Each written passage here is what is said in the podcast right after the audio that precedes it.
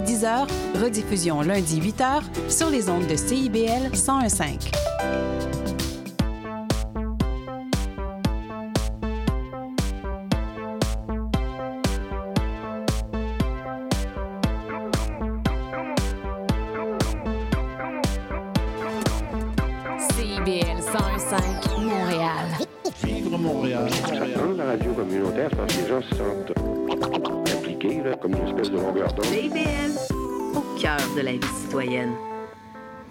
Voilà, nous sommes au, lendemain de- du jour de souvenir. Le jour du souvenir avait lieu hier, c'est tous les 11 novembre. Et puis, euh, bah, justement, c'est pour se rappeler, se souvenir de la première guerre, euh, de la première guerre mondiale.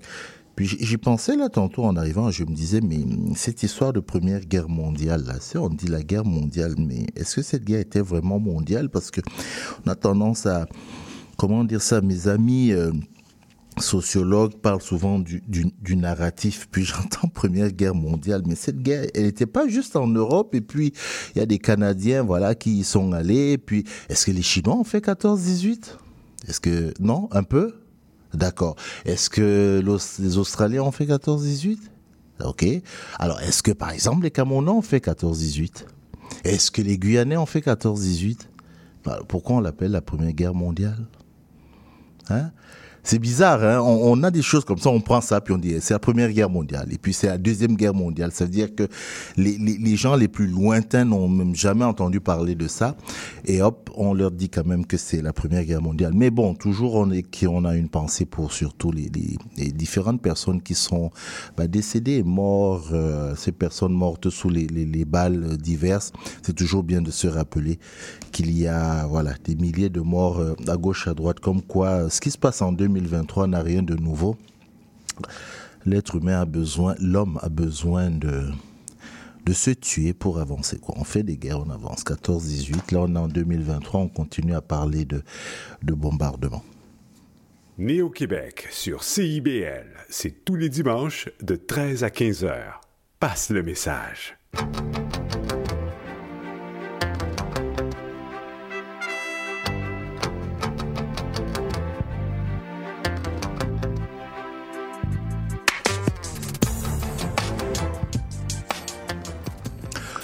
Bonjour à toutes, bonjour à tous. Nous sommes le 12 novembre 2023. Il est exactement, euh, exactement 13h02 minutes. Et vous écoutez Néo Québec sur CIBL. Mon nom est Cyril Ecolas. C'est encore avec beaucoup de plaisir que je vais vous accompagner avec les quelques, je dis bien les quelques personnes autour de moi aujourd'hui parce que il y a comme un gros coup de fatigue en dehors de, de, de- du grand Léo qui a la mise en onde. Euh, Bon, voilà, il y a, il y a une fatigue, donc vous n'allez pas entendre, ou alors vous allez les entendre de loin, mais il y a des voix qu'on entendra, qu'on ne verra pas. On les entendra, mais on ne les verra pas aujourd'hui dans cette émission. Et là, je pense à Palina Michelot, à qui je dis bonjour là où elle est. Euh, je sais que Malia Konkou sera avec nous aujourd'hui. On va parler de beaucoup de choses, euh, comme d'habitude dans cette émission. On va parler d'argent. On va parler d'argent, on va parler d'oseille, on va parler de fric, c'est le, hein, c'est les termes utilisés, puisqu'on va recevoir, euh, bah, je vous dirais quoi, une autrice, l'autrice d'un livre qui s'appelle Le déclic du fric et qui va nous expliquer deux trois choses sur l'argent. Vous savez qu'on est au mois de novembre, euh, mois de la littératie financière. On avait commencé la semaine dernière déjà, puis on va en parler.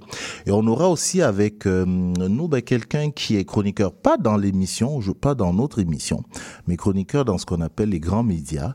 Et voilà, c'est comme ça, on s'est amusé, on s'est dit, bon, on va un peu aller voir dans les coulisses ces personnes qui font euh, un certain nombre de choses, que ce soit du journalisme, que ce soit de la chronique, que ce soit, quoique la chronique c'est aussi du journalisme, que ce soit, euh, voilà, la, réalisation, la mise en onde. Bon, on va les inviter de temps en temps comme ça pour nous parler euh, des différentes, euh, des différents aspects de leur métier. Au-delà de ça, j'ai beaucoup, beaucoup de choses à vous raconter. Cette émission aujourd'hui, bref, on va, je, je vais faire plein d'annonces, des communiqués, plein d'événements à Montréal. Restez à l'écoute de notre émission. Nous sommes ensemble jusqu'à 15 heures.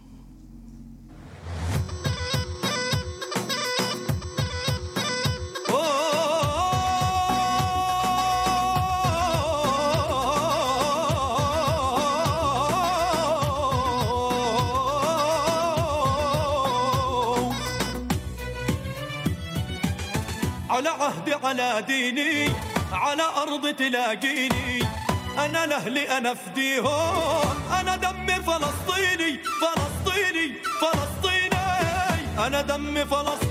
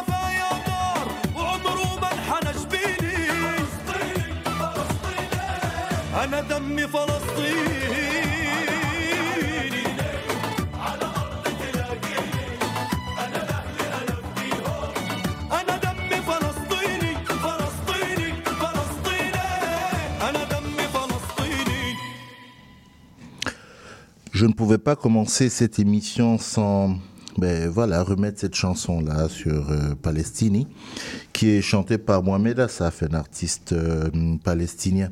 Je rappelle, d'ailleurs, j'en profite, je vous ai dit qu'il y allait avoir plein d'annonces. Je rappelle pour dire qu'il y a une, euh, une manifestation aujourd'hui. Je pense que c'est pour 14 heures, dans une heure, euh, qui part de la place euh, du Square d'Orchester. Euh, voilà, et ça c'est euh, pour demander un, un cessez-le-feu, parce qu'il est toujours très embêtant de voir ce que euh, un conflit aussi lointain a comme conséquence euh, ici, ici chez nous où nous sommes. Notamment, je pense à ce qui s'est passé à l'université Concordia euh, il y a quelques, jours, qui est quand même assez, bizarre que des étudiants s'en prennent les uns aux autres comme ça. Euh, je pense à, voilà, euh, là, il y a encore cette nuit euh, eu des coups de feu sur une école, euh, une école juive. Ce sont des gestes euh, ben, qui ne vont pas nous permettre de sortir d'une situation déjà difficile. Euh, c'est pas, c'est pas du tout évident. Le- les émotions sont vraiment à leur paroxysme et puis on ne sait pas trop comment on va, on va en sortir. C'est pour ça qu'en plus quand les politiques s'y mêlent, alors là, c'est, la totale. Là, on y va. euh, dans tous les sens. De l'autre côté, outre-Atlantique, en France, il y a aujourd'hui une grosse manifestation euh, contre des actes d'antisémitisme. euh, euh, voilà.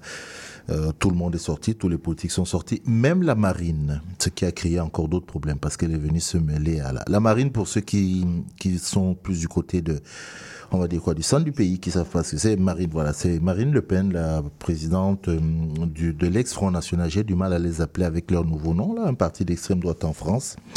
Et puis voilà, c'est tout ça pour un conflit qui se passe au Proche-Orient, mais qui évidemment a des conséquences sur, sur nous. Donc euh, voilà, peut-être que ce sera d'ailleurs le fil rouge de notre émission. Euh, mais on va quand même y aller. Notre invité est déjà là, la première invitée de l'émission, Taïsa Waldron, à qui je dis bonjour. Et j'ai bien prononcé son nom. Parfaitement. Euh, il n'y a pas de raison que je ne le prononce pas bien de toute façon. Il est là. C'est simple.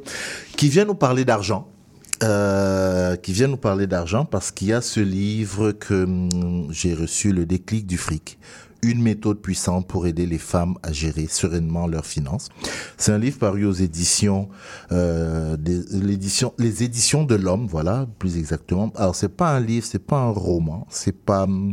En fait, c'est comme si vous étiez à l'école parce qu'il y a des petits graphiques que vous, vous passez à travers, vous regardez euh, différentes choses. Mais qui est euh, Taïsa Waldron? Je dois avouer une chose. J'ai été très déçu de ne vous avoir pas reçu avant. Et dommage. pourtant, oui, c'est même très dommage pour moi. Je devrais me, voilà, me, me, me, me gifler parce que vous êtes plutôt quelqu'un de très sollicité. Euh, pour parler de ce sujet-là, lorsque je suis allé regarder, j'ai vu que voilà, on vous appelait très souvent pour parler de ce sujet-là. Pourquoi est-ce qu'on vous appelle? Ben Parce que, alors, on va commencer par le conseil. Le, le- le début, vous êtes la fondatrice donc, de Déclic du fric, une plateforme d'éducation financière pour les femmes. Euh, avec ce projet-là, vous développez une méthode euh, que quoi qu'on appelle le déclic du fric. En fait, vous apportez une approche systémique qui vise à explorer et faire évoluer le comportement financier, particulièrement des femmes. Mais une fois qu'on a dit ça, vous êtes d'abord plutôt une conseillère en innovation. Vous n'avez pas, vous n'êtes pas une, une financière. Vous n'êtes pas, voilà, vous n'êtes rien de tout ça.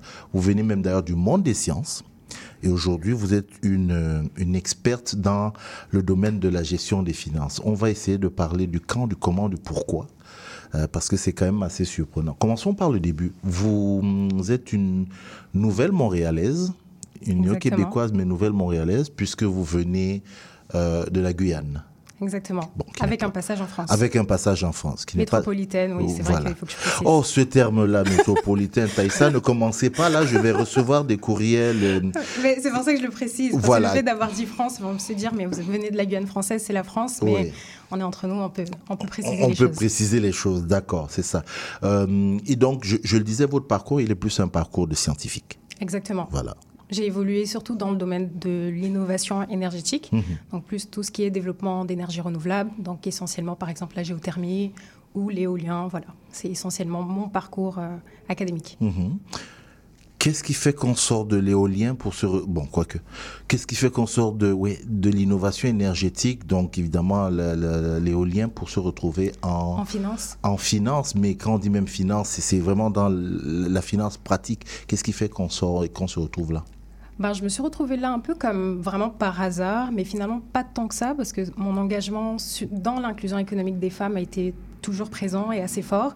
Et puis aujourd'hui, on ne peut pas parler d'inclusion des femmes dans l'économie, dans la société, sans parler concrètement d'argent. Et puis, ben, c'est le sujet que j'ai décidé de porter à, à, à bras le corps. Mhm.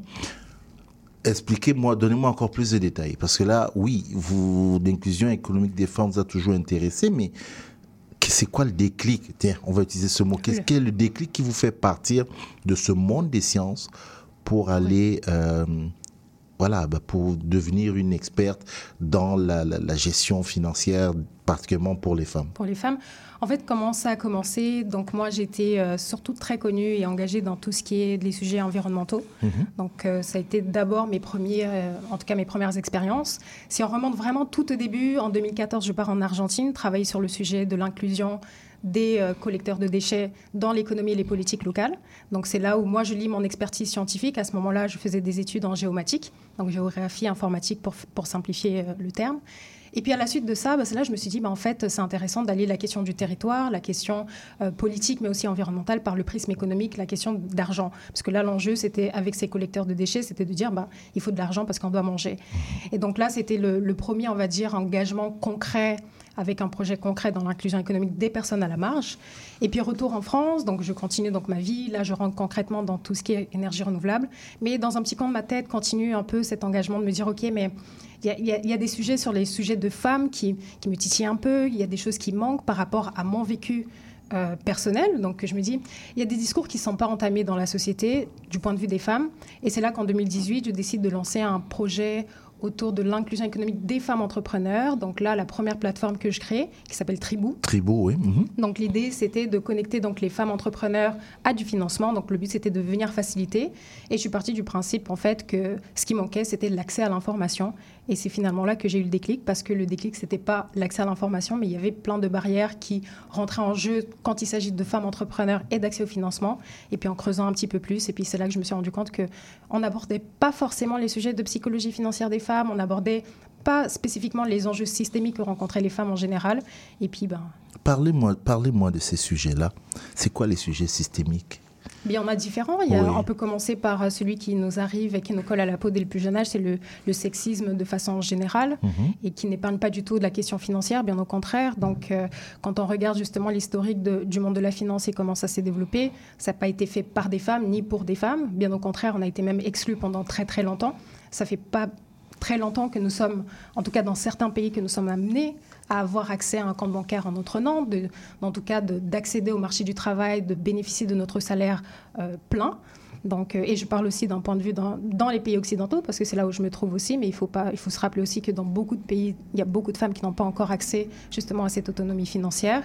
Et donc, si on commence déjà de là, bah, c'est déjà un gros problème, et qu'à partir de là, bah, ça crée justement des blocages internes euh, qui sont propres à nous-mêmes, et dans lesquels il faut adresser. et, et qui font qu'il y a une, une incidence sur la- notre comportement, sur- sur le notre relation comportement. avec Mhm. l'argent, tout simplement, exactement.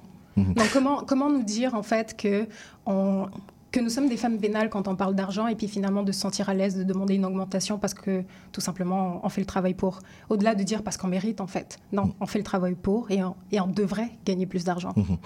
Votre travail, de, de- de ce que j'ai pu rassembler un peu à gauche à droite, votre travail porte beaucoup sur. Euh, vous êtes un peu dans un travail de déconstruction ou de construction, tout, tout dépend d'où on se place. Euh, la relation que nous avons, ou alors plus particulièrement les femmes ont avec euh, l'argent. Pourquoi on a besoin d'argent? Quand on regarde vraiment la, la construction de l'argent en tant que tel, c'était juste pour faciliter des échanges sociaux en fait.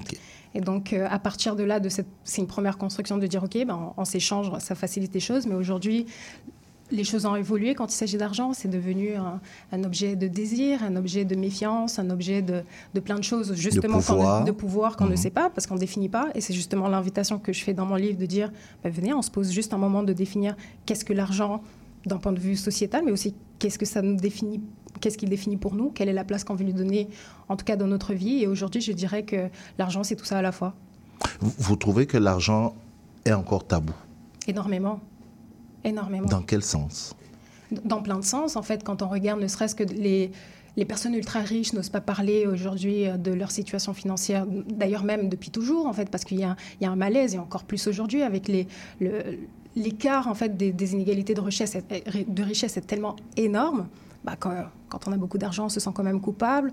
Il y a comme ce truc de dire, bah, en même temps, je mérite de gagner de l'argent. Et il y en a d'autres qui sont, comment on dirait, les nouveaux riches qui disent, bah, j'ai mérité de cet argent, je le mérite, j'ai travaillé pour. Et puis on condamne également les personnes qui n'ont pas les mêmes moyens. On les considère comme des oisifs, etc. Sauf que c'est loin de là. Et donc je me dis qu'aujourd'hui, bah, il faut adresser tous ces sujets-là. Il faut qu'on puisse se rendre compte que les enjeux économiques des personnes ne dépendent pas uniquement de notre bonne volonté, de notre situation, de dire, OK, ben, je prends mes finances personnelles en main et puis tout va bien se passer. Non, au contraire, il faut mettre en perspective tout ça. Quand, euh, vous avez dit tantôt que, euh, comment dire ça, l'argent, euh, notamment chez les personnes riches, créait un sentiment de culpabilité quelque part, j'ai envie, j'ai eu envie, j'ai eu envie. Ma réaction a été de dire, ben, du côté des pauvres, du moins, des moins nantis aussi, des pauvres aussi, il y a aussi un sentiment de culpabilité. Mais bien sûr, Mhm. parce que la société, on est dans, dans, dans cette structure de méritocratie. Donc, euh, fais l'effort nécessaire et puis tu atteindras justement euh, le pouvoir, le savoir, l'argent et puis le succès et tout ce qui va avec. Sauf que au final, on part pas tous avec les mêmes outils et puis Mm. on n'a pas tous les mêmes égalités de chance. Et d'ailleurs, c'est une critique aussi que je fais dans mon livre. Donc de dire justement qu'il faut qu'on arrête avec ce mythe de la méritocratie, de dire ben, qu'il suffit de vouloir de- pour pouvoir en fait. C'est loin, loin de tout ça. Ok. Euh, vous partez, pour, vous, il est important de, de- d'avoir tous ces outils parce que cela va faciliter la, je, je vais appeler quoi, la, la gestion, par exemple, des finances personnelles. Il faut, faut partir de, faut déconstruire un peu toute, toute cette relation que nous avons avec l'argent, tout- toute la place que la- la- l'argent a pris dans la société. C'est ça qui peut faciliter après, ben, le, parce que en définitive, c'est la relation avec l'argent, la gestion de- des finances personnelles. Oui. En fait, moi, ce que je pars du principe que l'argent, avant d'être personnel, c'est un sujet collectif, en fait. Donc, euh, si on, si on a une compréhension de comment l'argent joue un rôle dans notre société, comment il est structuré, pourquoi on utilise de l'argent, euh, quelle est la place qu'il a dans notre vie de façon générale, bah, après, on peut se l'approprier de dire, OK, non, en fait, euh, je décide que je veux que l'argent, par exemple, soit pas quelque chose de mauvais. Je décide que ben, je mérite d'avoir un peu plus d'argent. Je mérite de me dire, OK, mais ma situation financière me convient parfaitement. Donc, je me dis qu'il faut avoir quand même cette compréhension pour qu'on puisse avoir cette sérénité. Parce qu'au-delà du tabou de l'argent, si- s'il y a un tabou, en tout cas de l'argent qui est aussi persistant, c'est parce qu'on se sent inconfortable. Et pourquoi on se sent inconfortable ben, On ne le sait pas. Et c'est d'ailleurs justement cette grille de lecture, c'est cette compréhension que je veux apporter de dire, OK, je me sens inconfortable avec l'argent bah, parce que euh, bah, j'ai du mal, à, par exemple, moi, dans mon cas, j'ai du mal à la conception de dire qu'il faut vraiment que je travaille pour mériter de gagner de l'argent. Je suis inconfortable avec cette situation-là. Mais aujourd'hui, je le sais.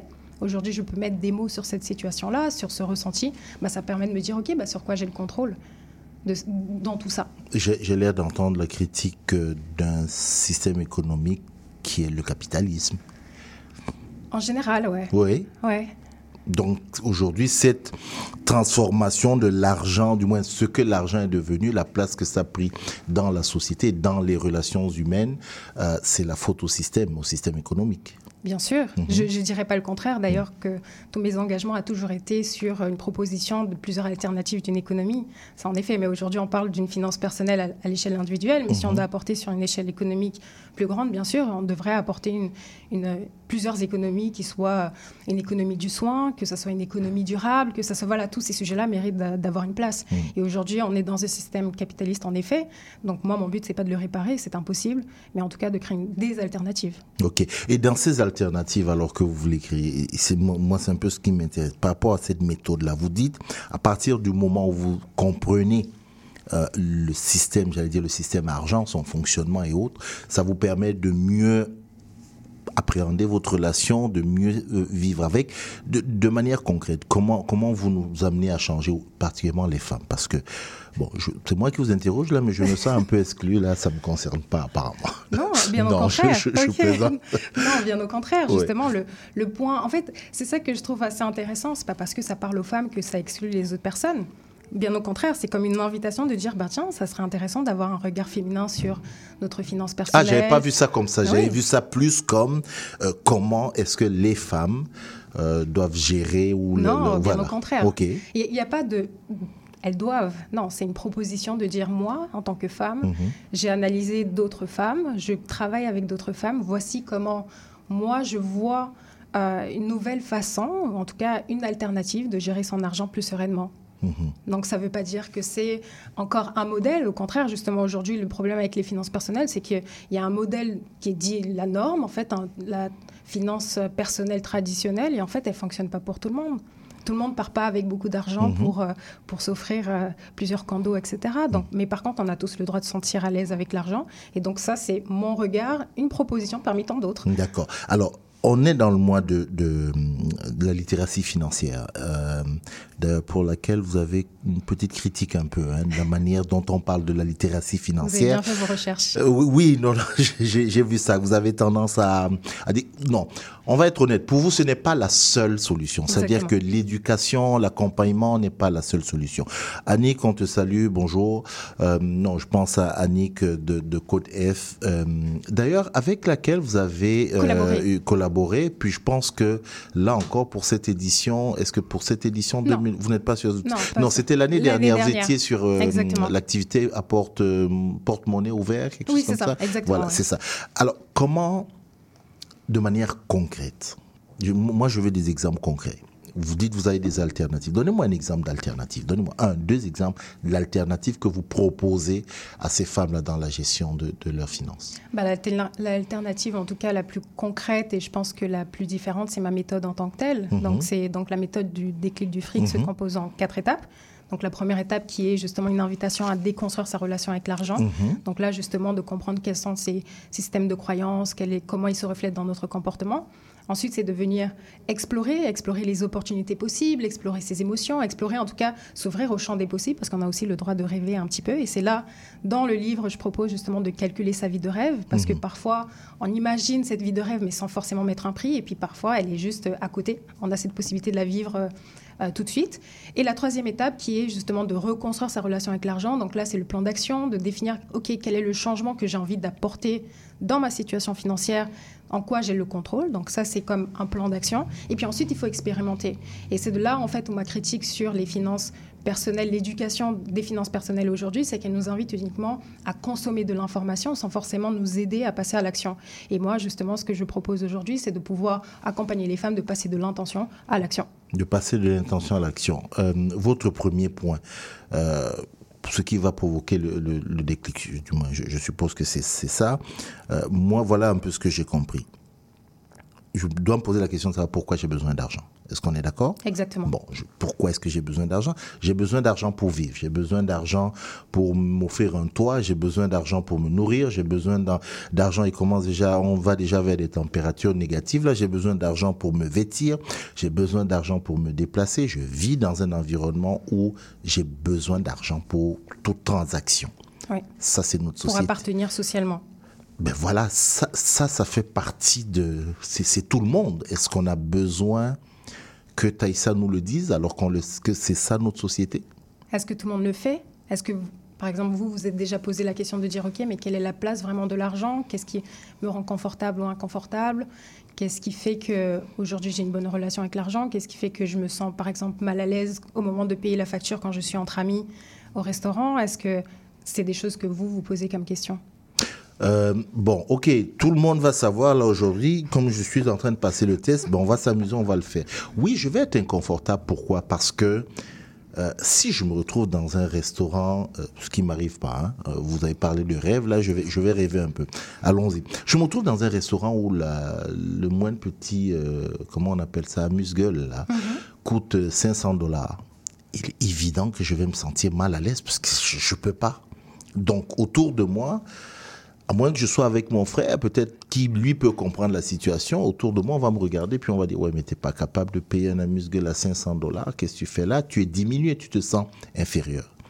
Donc oui, voilà pourquoi je peux me sentir mal à l'aise. Qu'est-ce que vous me dites par rapport à une situation comme celle-là? Bah, En fait, c'est ça. C'est on se pose pas la question avant parce que c'est inconfortable en fait. On n'ose pas se dire bah, justement d'imaginer cette situation ou dire non par exemple à une sortie entre amis parce qu'on va se sentir diminué. On va penser que la personne va nous juger. On utilise l'argent à la fois pour nous juger soi-même mais aussi de juger les autres. Mhm. Donc il faut se poser ces questions-là. Il faut justement se sentir à l'aise avec ces situations d'inconfort. Et puis parfois c'est juste, euh, c'est juste des projections et des croyances. Ok.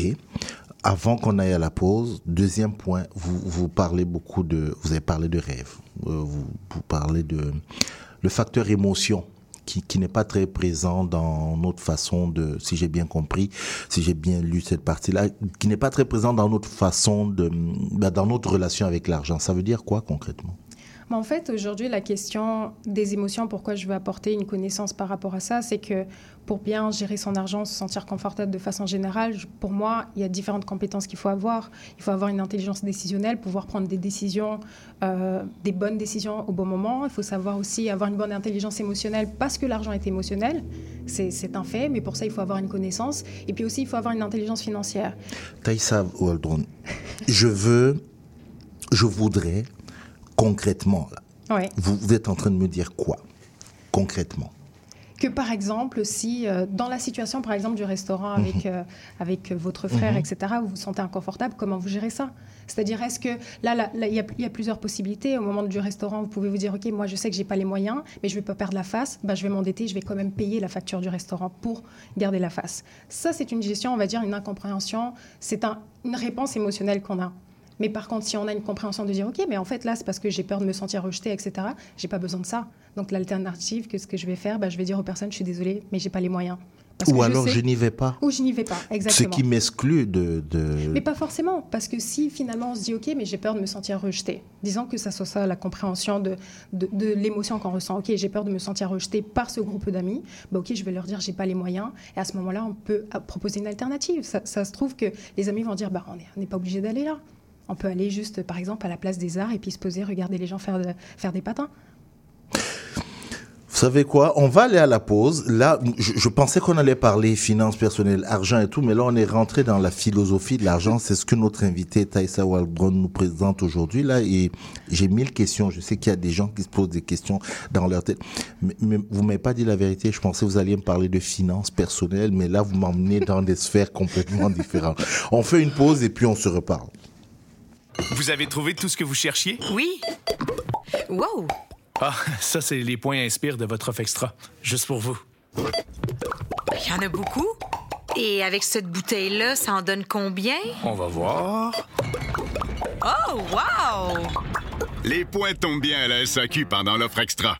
Découvrez votre offre exclusive sur l'appli ou en succursale avec votre conseiller ou conseillère. SAQ, le goût de partager. 18 ans et plus. Détails sur SAQ.com. Courant d'air, c'est l'émission qui plonge chaque semaine dans un courant musical fascinant, ses origines, ses meilleures chansons et ses artistes. Joignez-vous à moi, Sophie Chartier et mes invités les vendredis à 20h30 sur les ondes de CIBL 101.5 pour un voyage de musique et de découverte. Qu'est-ce que tu fais mardi soir? J'écoute Lire et délire. Tu connais? Non, c'est quoi? Lire et délire, c'est l'émission culturelle la plus déjantée de CIBL. Tous les mardis dès 19h, Quatre Schnappants vous présentent des chroniques sur la littérature, le cinéma, le théâtre et vous réserve bien d'autres surprises. Les mardis dès 19h, c'est à CIBL que ça se passe.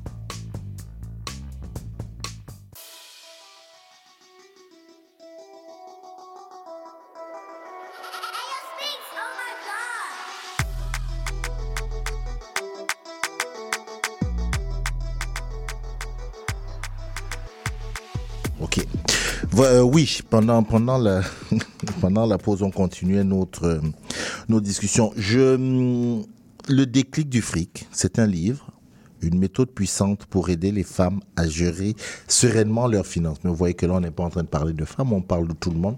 C'est le livre de notre invité Taïsa Waldron. Et hum, je disais tantôt, juste avant la pause, que ben là, on n'est même plus dans la gestion, comme moi je pensais gestion des finances, que j'allais avoir quelqu'un qui allait m'expliquer comment on gère la gestion, mais là on est parti dans la philosophie finalement, la place de l'argent dans la société, la place de l'argent dans les relations, euh, la relation que nous avons personnellement avec l'argent. Et on se rend compte que, ou vous êtes en train de nous dire que ben, c'est généralement la cause pour laquelle on a une mauvaise gestion euh, de ses finances personnelles, euh, que c'est la raison pour laquelle aujourd'hui les femmes ont, bon, je- j'extrapole un peu, mais les femmes ont peut-être une relation particulière avec l'argent, donc euh, vont aussi avoir accès difficilement à, à l'argent. En fait, ça découle de, ça, ça, ça va de très très loin. C'est ça que vous êtes en train Oui, de, de- de me exactement. dire là. Donc je pars du, du principe euh, à la fois historique de la, la place de la femme Mhm. dans l'économie de façon générale, en partant donc du collectif jusqu'à l'individuel. Et donc c'est- assez drôle que justement vous pensez que j'allais arriver ici et parler justement de gestion concrète. Mhm. Bah, c'est justement l'invitation qu'on fait à chaque fois quand il s'agit d'argent, on passe à la gestion tout de suite. Mais avant d'arriver à cette gestion, c'est pour ça que mon livre s'adresse surtout veut apporter une base sur la question de la psychologie financière, parce que si on n'a pas une compréhension de notre psychologie, de notre émotion, de comment on prend des décisions, comment est notre comportement, on ne peut pas gérer notre argent de manière rationnelle tout le temps, en fait. Parce que c'est ça, le modèle économique défini comme si on est des êtres rationnels. Ok, tu sais que tu dois épargner 10% de ton salaire tous les mois. Bah, maintenant, tu connais l'information. Maintenant, tu vas le faire. Sauf que la réalité, elle est autre. Mhm. Aujourd'hui, bah, justement, on se sent, il fait gris, il fait froid. Bah, en fait, j'ai peut-être envie de dépenser de l'argent. Bah, les 10% qui sont décidés, destinés à mon épargne, bah, ça va lier en plaisir. Parce que actuellement, mon besoin de base est justement de réguler mes émotions parce que j'ai besoin de me sentir. Euh, j'ai besoin de ressentir de la joie, j'ai besoin de me sentir bien, etc.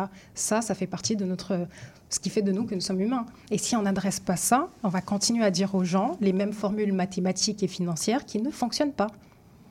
Mais inversement, Taïssa, quelqu'un va vous dire, bah oui, mais si on introduit de l'émotion dans l'argent, dans la relation argent, bah tout, tout bascule, puisqu'à chaque fois qu'on a un sentiment, on est pris d'émotion. Ah tiens, j'ai vu une belle veste, ben, je vais y aller. Ah ben tiens, je, il fait froid, j'ai envie de prendre un chocolat chaud, je vais y aller, alors que ça fait partie de mon, entre guillemets, de mon argent d'épargne. Est-ce que justement cette émotion que vous voulez introduire dans la réflexion que nous avons avec l'argent, est-ce qu'elle n'est pas double tranchant? Non, il n'y a, y a pas une question d'introduire l'émotion dans l'argent. Elle est présente qu'on le veuille ou non. Par contre, ce que je veux, c'est apporter un éclairage sur la compréhension de ces émotions. Donc là, l'idée, par exemple, de dire, OK, par exemple, hier, tu achetais une veste et tu comprenais pas. OK, tu dépensais ton argent, mais tu savais pas que c'était pour réguler tes émotions. Donc une fois que tu auras lu le livre du déclic du fric, maintenant tu sauras qu'en fait, ce mécanisme-là, ce comportement-là vient parce que tu as besoin de réguler une émotion qui est négative. Donc là, quel est le choix que tu peux faire? C'est de te dire, OK, maintenant que j'ai une compréhension de comment ça se reflète en moi, bah, je prends la décision bah, que non, je vais pas acheter, je vais faire une marge, je vais écouter une musique, je vais euh, appeler un ami, etc. Parce qu'il y a d'autres alternatives de réguler ses émotions. Donc elle est là la différence en fait. C'est c'est apporter une nouvelle connaissance de ce qui fait que de la manière dont on gère notre argent de façon générale. Et ça, on peut pas, on peut pas nier. Donc, elle n'est pas à double tranchant, parce que l'idée n'est pas de dire aux gens, bah, une fois que vous vous sentez mal, bah, allez acheter quelque chose. Qui suis-je pour dire ça aux gens? Je peux pas. Mais par contre, je peux apporter un éclairage de dire, ah, bah, si tu agis comme ça, bah, peut-être que ça veut dire ça. Et donc là, l'idée, c'est justement d'approcher la question de l'argent d'un autre regard, ne soit pas uniquement concentré sur la question des gestions, même si je parle de gestion financière dans mon livre, justement, Mhm. j'apporte une nouvelle approche. On pourra en parler si tu le souhaites. Non, non, non, oui. Mais l'idée, elle est là, c'est de dire, OK, mais mettons les bases et puis euh, de se dire, bah, c'est pour ça que je parle de, de gérer son argent sereinement. Donc la question de l'émotion, elle est essentielle. Elle Donc est- si on est- préfère, on peut parler de psychologie financière Oui, dans de un terme. psychologie, euh, un terme plus technique, plus Voilà, intellectuel, pour ne pas voilà la psychologie financière. Parlons justement de cette approche, euh, j'ai envie de dire un peu différente là au niveau de la gestion euh, euh, des finances personnelles. Euh, on, on l'a dit tantôt, hein, peut-être que je suis passé là très vite. Vous êtes conseillère en innovation, donc je pense que votre cerveau, il est constamment en train de, de, de tourner pour voir un peu comment on peut changer les choses, et ainsi de suite. Cette approche-là, comment, comment vous la diriez avec des mots simples pour que les gens comprennent? Une gestion flexible. L'idée, l'idée du livre, c'est d'apporter, en tout cas, d'apporter des clés aux gens pour qu'ils aient une gestion flexible de leur argent. En fait, aujourd'hui, il est là le problème, c'est que tout paraît rigide, comme tout régime alimentaire, par exemple, ne peut pas être rigide, il doit être flexible. Donc la question de l'argent doit être pareille. Parfois, on va commettre des erreurs, parfois, on va, on va tenir, on va dire, son, son cahier de budget impeccablement. Le lendemain, on va, faire, euh, on va prendre de mauvaises décisions. Eh ben, ça, c'est normal. Mais par contre, quand on a une gestion flexible, ça, ça permet de créer justement cette, cette résilience, on va dire, financière, et puis finalement d'être euh, d'être à l'aise avec sa situation financière, et puis d'être tout le temps dans l'expérimentation, dans l'action. Parce que l'idée avec l'argent, c'est ça, c'est que pour gérer son argent, il faut se mettre en action. Et aujourd'hui, la problématique avec les personnes, c'est qu'elles ont l'intention d'avoir une meilleure relation, sauf que les outils en place, l'environnement dans lequel ils évoluent, les informations disponibles, leur permettent pas en fait de- d'expérimenter des choses sereinement, parce qu'on a peur de perdre de l'argent, parce qu'on a peur de faire le mauvais choix, on a peur d'être jugé. Bah, L'idée, c'est justement d'avoir une approche flexible. Ça serait ça mon secret. Tessa Waldron fait des hum, ateliers Oui. Euh, à des organismes, euh, des entreprises. Donc, dans organisme, j'entends des organisations aussi bien euh, qu'on Public appelle et privé. public et privé. Merci. Euh, et, et dans ces ateliers-là, euh, bah, moi je vous dis, allez, il, il- faut les suivre. Allez la suivre parce que vous avez un peu une idée de hum, ce qu'elle vient chambouler un peu dans, dans, dans vos têtes, si vous me permettez le, le, le terme, par rapport à, à la façon dont on parle d'argent. J'ai vu là, par exemple, alors il y a la méthode dans les ateliers que vous faites, il y a par exemple la méthode pour provoquer le déclic. Vous en avez donné un peu une petite idée ici. Euh, vous parlez de d'inclusion financière. Euh, comment dire ça Au-delà des technologies. Euh, C'est-à-dire quoi? Au-delà des chiffres. Ouais, c'est ça. Bah justement, c'est ce dont on- dont on- parle aujourd'hui, ouais, justement, la on est- question de la psychologie financière, la question des, des enjeux, des enjeux sociaux et économiques que rencontrent les femmes, parce qu'il y a ça aussi. On ne peut pas parler, par exemple, de dire bah, on doit épargner, par exemple, 10% de son salaire si à une femme, si, par exemple, elle gagne déjà moins d'argent et que nos produits de base coûtent beaucoup plus cher. Donc ces 10% disponibles ne sont pas vraiment disponibles. Dans la Mhm. réalité, ils sont peut-être 2%, 1%. Et ça, il faut qu'on adresse. Et donc ça, quand on adresse cet enjeu-là, ça ne veut pas dire que c'est à la femme de travailler plus pour gagner plus d'argent. Non, Là, il faut par exemple se questionner de dire, OK, mais quelles sont les défaillances de notre système politique économique, de notre système politique familial? En quoi nous, en tant que société, on peut apporter justement des réponses à ça et que ça soit plus un problème individuel, mais un problème de société? Est-ce que, et c'est ça aussi, est-ce que ça rejoint euh, l'atelier, par exemple, ouvrir l'engagement environnemental euh, à tous? Ça, Par exemple? Oui. Oui, parce qu'aujourd'hui, en fait, il y a ça aussi. Mon approche, euh, mon approche avec mes enjeux environnementaux, je fais tout un croisement. Pour moi, je parle en termes de système. C'est vrai que pour ça, ça va très vite dans ma tête, ou parce que je fais la liaison de, de plusieurs, euh, De plusieurs s- domaines. de plusieurs ouais. domaines. Et la Mhm. question également environnementale, en effet, aujourd'hui, on parle beaucoup des enjeux environnementaux, sauf qu'il ne faut pas oublier que les enjeux environnementaux vont provoquer justement des, des exclusions économiques de plus en plus fortes. On est en Mhm. train de le voir. Mhm. Et donc, si on adresse en effet la question du, du changement climatique sans adresser le- l'enjeu justement économique, si on ne parle pas de finance quand il s'agit d'écologie, ben, en fait, là aussi, il y a un problème. Et je sais que c'est un mot tabou quand on parle de finance et écologie. Généralement, on ne veut pas allier les deux. Et ben moi, en tout cas, c'est c'est le lien que je fais. Mhm. Ah ben non, on, on- on ne peut que lier les, les- les deux de toute On façon. devrait. Si on devrait, on, devrait. Oh, je sens qu'il n'y a pas beaucoup de gens qui doivent, quand vous parlez là, ils disent, ils doivent pas se dire. Alors il y a cet atelier là, décentrer la masculinité dans la conception des produits. Quand j'ai vu ce titre-là, j'ai dit ah ça, j'ai hâte d'entendre ça. Qu'est-ce que ça veut dire? Ok, donc On ça, parle de quoi? Ok, donc ça c'est plus mon approche donc accompagnement sur euh, sur les questions technologiques. Donc moi aussi j'ai une, une casquette, on va dire, dans le milieu de l'innovation technologique de Mhm. façon générale. Et aujourd'hui c'est ça, ne serait-ce que on va prendre un exemple concret, par exemple l'accès à une bourse euh, pour lancer un projet.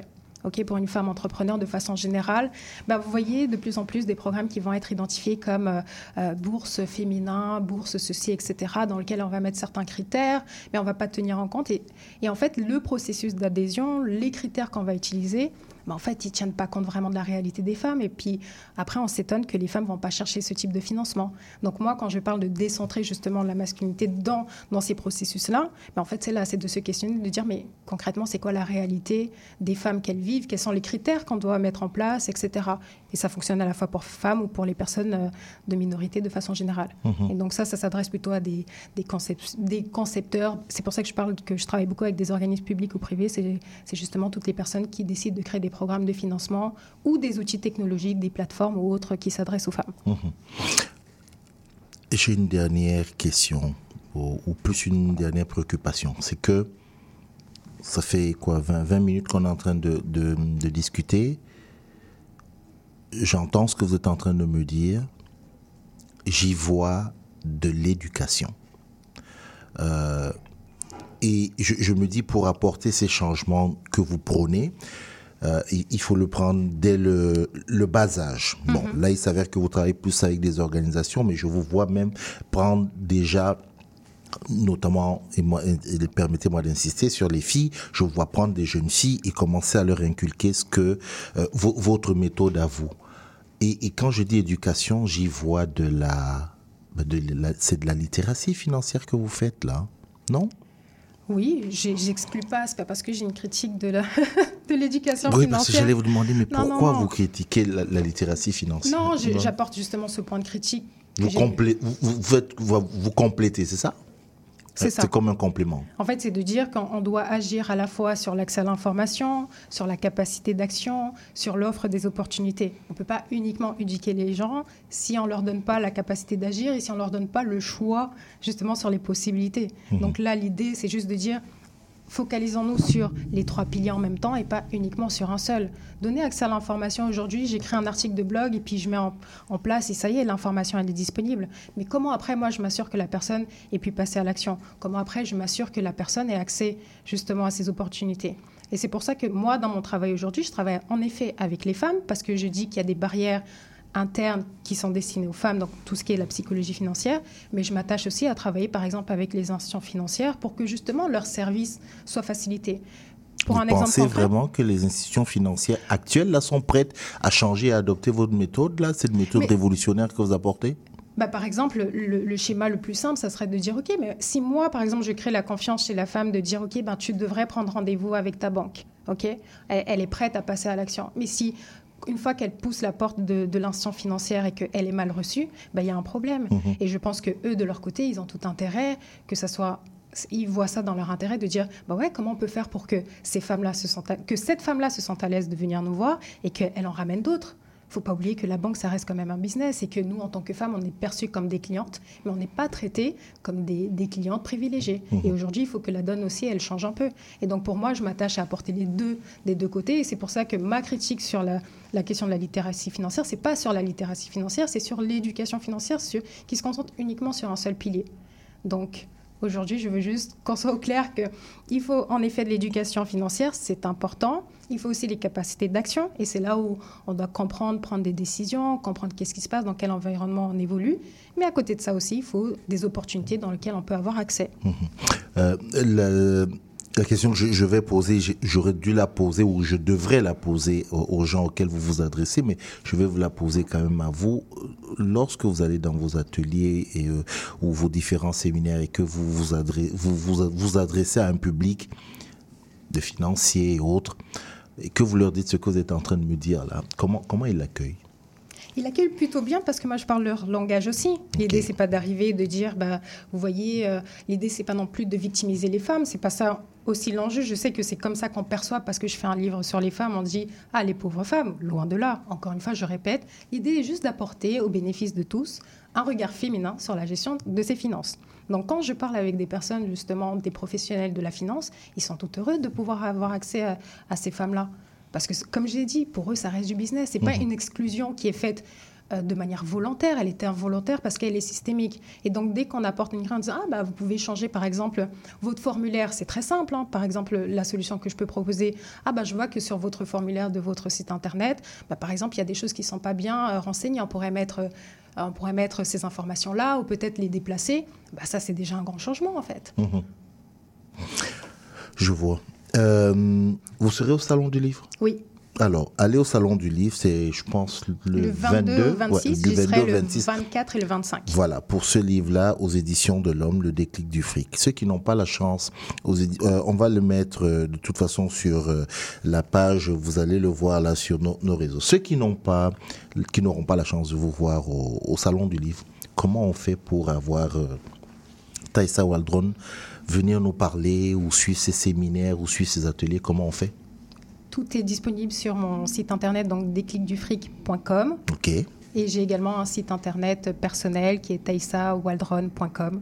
Donc euh, toutes les informations sont disponibles là et puis il y a tous mes points de contact qui sont là et puis également sur les réseaux sociaux. Mais je dirais que si on va sur site. le site internet, on Il y a a, toutes beaucoup, les il y a informations. beaucoup plus de chances de vous. euh, de oui, dans tous les cas, il y a un accès direct à, à- à mes mails. Oui. Euh, vous êtes très occupé? Pour l'instant, ça va. Pour l'instant, ça va. Vous êtes assez sollicité. En effet. D'accord. Est-ce que vous faites école avec cette méthode ou pour le moment, vous êtes encore seul? Pour l'instant, je suis seule.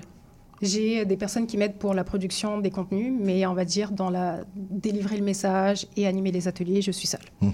Non, mais et quand je dis est-ce que vous faites école, est-ce qu'il y, y en a qui comprennent ce message et qui commencent à devenir comme vous des experts dans cette méthode, la méthode Taïsa, la méthode déclic, la méthode Pour, l'instant, je ne forme pas à ma Ouais. méthode, Mhm. mais peut-être que, ben, avec euh, l'intérêt, en tout cas, qu'a eu le livre et euh, par la suite, je, je pense que ça serait une suite logique. En tout cas, c'est un intérêt. euh, L'objectif, c'est pas de garder pour moi. C'est pour ça que dans le livre, je livre totalement le secret de ma méthode. Donc, euh, pourquoi pas On va dire pourquoi pas. Euh, la prochaine fois que je vais vous recevoir, ce sera pour moi pour apprendre que vous avez formé 10 jeunes Taïsa qui sont en train de répandre ce, ce message-là. Puis je, j'aimerais beaucoup entendre des, comme, comment vous les appelez, vos pairs des, des finances, des banques, comment ils réagissent face à bah, cette méthode que euh, vous apportez. En tout cas, merci d'être venu nous, nous parler de ce livre-là. Euh, de toute façon, nous, on est bien content d'en parler. On en parle beaucoup de, de ce livre, Le déclic du fric. Euh, il est en train de faire son bonhomme de chemin parce qu'il est pratique surtout, il est très pratique. Euh, même si, bon, au lieu de dire rêve, on va dire psychologie financière, mais ça, c'est entre nous. Merci, merci beaucoup d'être venu nous nous en parler. Euh, je, finirai en vous, disant que la, le pas, pas le concept, la notion de rêve ou la notion de ce que vous appelez aussi le, le facteur émotionnel, en fait, je me suis rendu compte que je l'avais comme j'imagine tout le monde, Mhm. mais je n'avais pas matérialisé ça en me disant, mais tiens, j'ai réagi à une émotion. Pour moi, c'est pas, je ne voyais pas l'émotion plaisir, c'était j'ai faim, je vais aller m'acheter ça. J'ai vu telle chose, c'est pas grave. On va voir pour le payer ma facture de téléphone plus tard. Là, je vais d'abord aller faire. J'avais pas vu ça et pourtant tout le monde là. Ben voilà. Merci beaucoup. Vous avez Et- officiellement votre déclic. ah, j'ai mon déclic? C'est bon. Je l'ai, mon déclic. Malia, tu vas trouver ton déclic. Le déclic du fric, je rappelle encore ce livre-là aux éditions de l'Homme. Et euh, comme le titre le dit, le déclic du fric.com, vous avez toutes les informations. Taïsa Waldron, merci d'être venu nous parler. Merci pour l'invitation et puis je reviendrai avec plaisir. Ah, ça, on le souhaite. Book of John. Book of James. Put your name upon the bottom of the page, and it's fair game.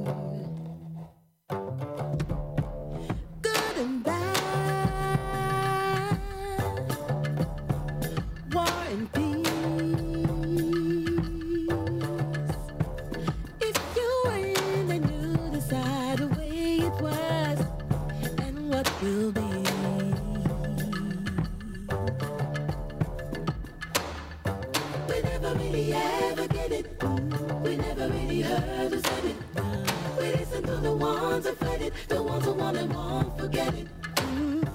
We never really ever get it. We never really know said it. We listen to the ones who it, the ones who want won't forget it.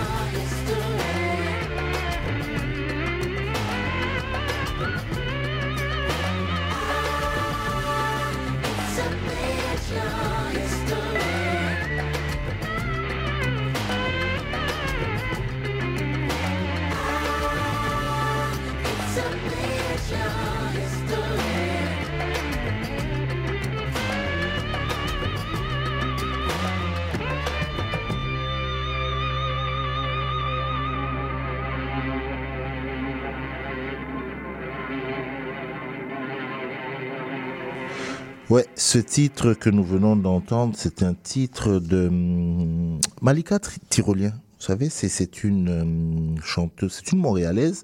Elle est, bah, elle vient aussi, bah, pas loin de vous. Elle vient de la Guadeloupe, et, hum, qui vit ici. Puis cet album, il a été nominé au Grammy. Ouais, c'est ça, c'est au Grammy. Je ne vous dis pas encore pourquoi, il faut que je vérifie quelque chose, mais il a été nominé. Euh, je sais pas trop si c'est dans les hum, albums, dans la catégorie des, hum, des récompenses techniques, euh, plutôt qu'au niveau interprète, là, mixage ou tout ce qu'on, tout veut, là, meilleur son et tout. Je veux juste vérifier ça, mais je, vous le dis, il a été, euh, voilà, nominé. Euh, puisqu'on est à quelques, qu'est-ce qu'on fait? On va se remettre un, un peu de musique aujourd'hui. On va aller très, très musique là. Et puis après, euh, au retour de, de la deuxième heure, on va. Euh, je vous ai dit que je ne vous l'ai pas dit. Palina a rencontré euh, la comédienne Tatiana Zinga Botao et ça c'est après la chanson.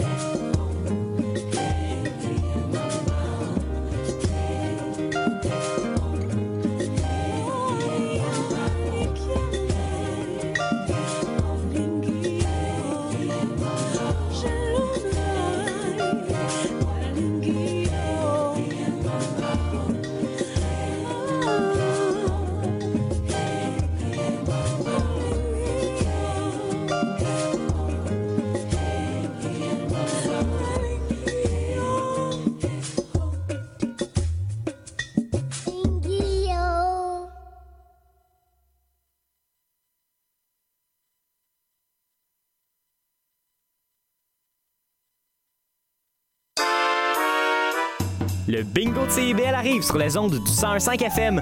Courez la chance de gagner 2500 dollars en prix. Procurez-vous une carte de bingo dans un commerce inscrit sur notre site web et branchez-vous sur le 101.5 FM. Pour connaître le point de vente le plus près de chez vous, consultez le CIBL1015.com.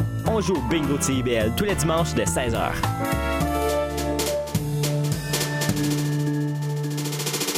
Avez joint Jean-Félix Benoît et Pierre Tripart. On vous présente En attendant l'appel, l'émission où on parle avec des artistes de leur début de carrière. Rendez-vous tous les mardis à 13h30 sur les ondes de CIBL 101.5.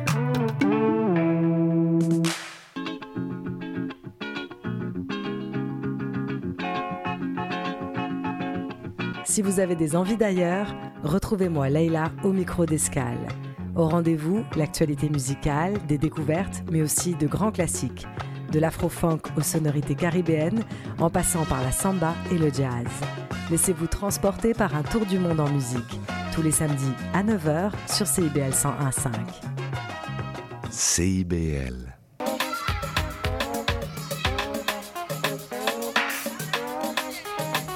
Néo Québec, dimanche de 13h à 15h. C'est rafraîchissant.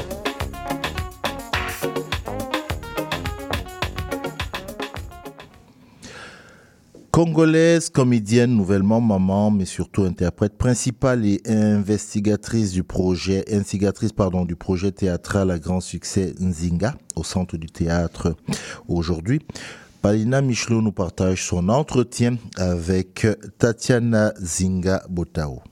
Tatiana Zinga Botao Nyamabu Fouti. Je donne mon nom au complet parce que c'est ça que je fais en ce moment dans, dans la pièce Nzinga. Je suis comédienne, autrice, metteuse en scène, réalisatrice, entrepreneur et maman. Depuis quelques années, on te remarque davantage, puis souvent on te remarque des dernières années, mais moi je sais que tu es dans l'environnement culturel au Québec depuis longtemps.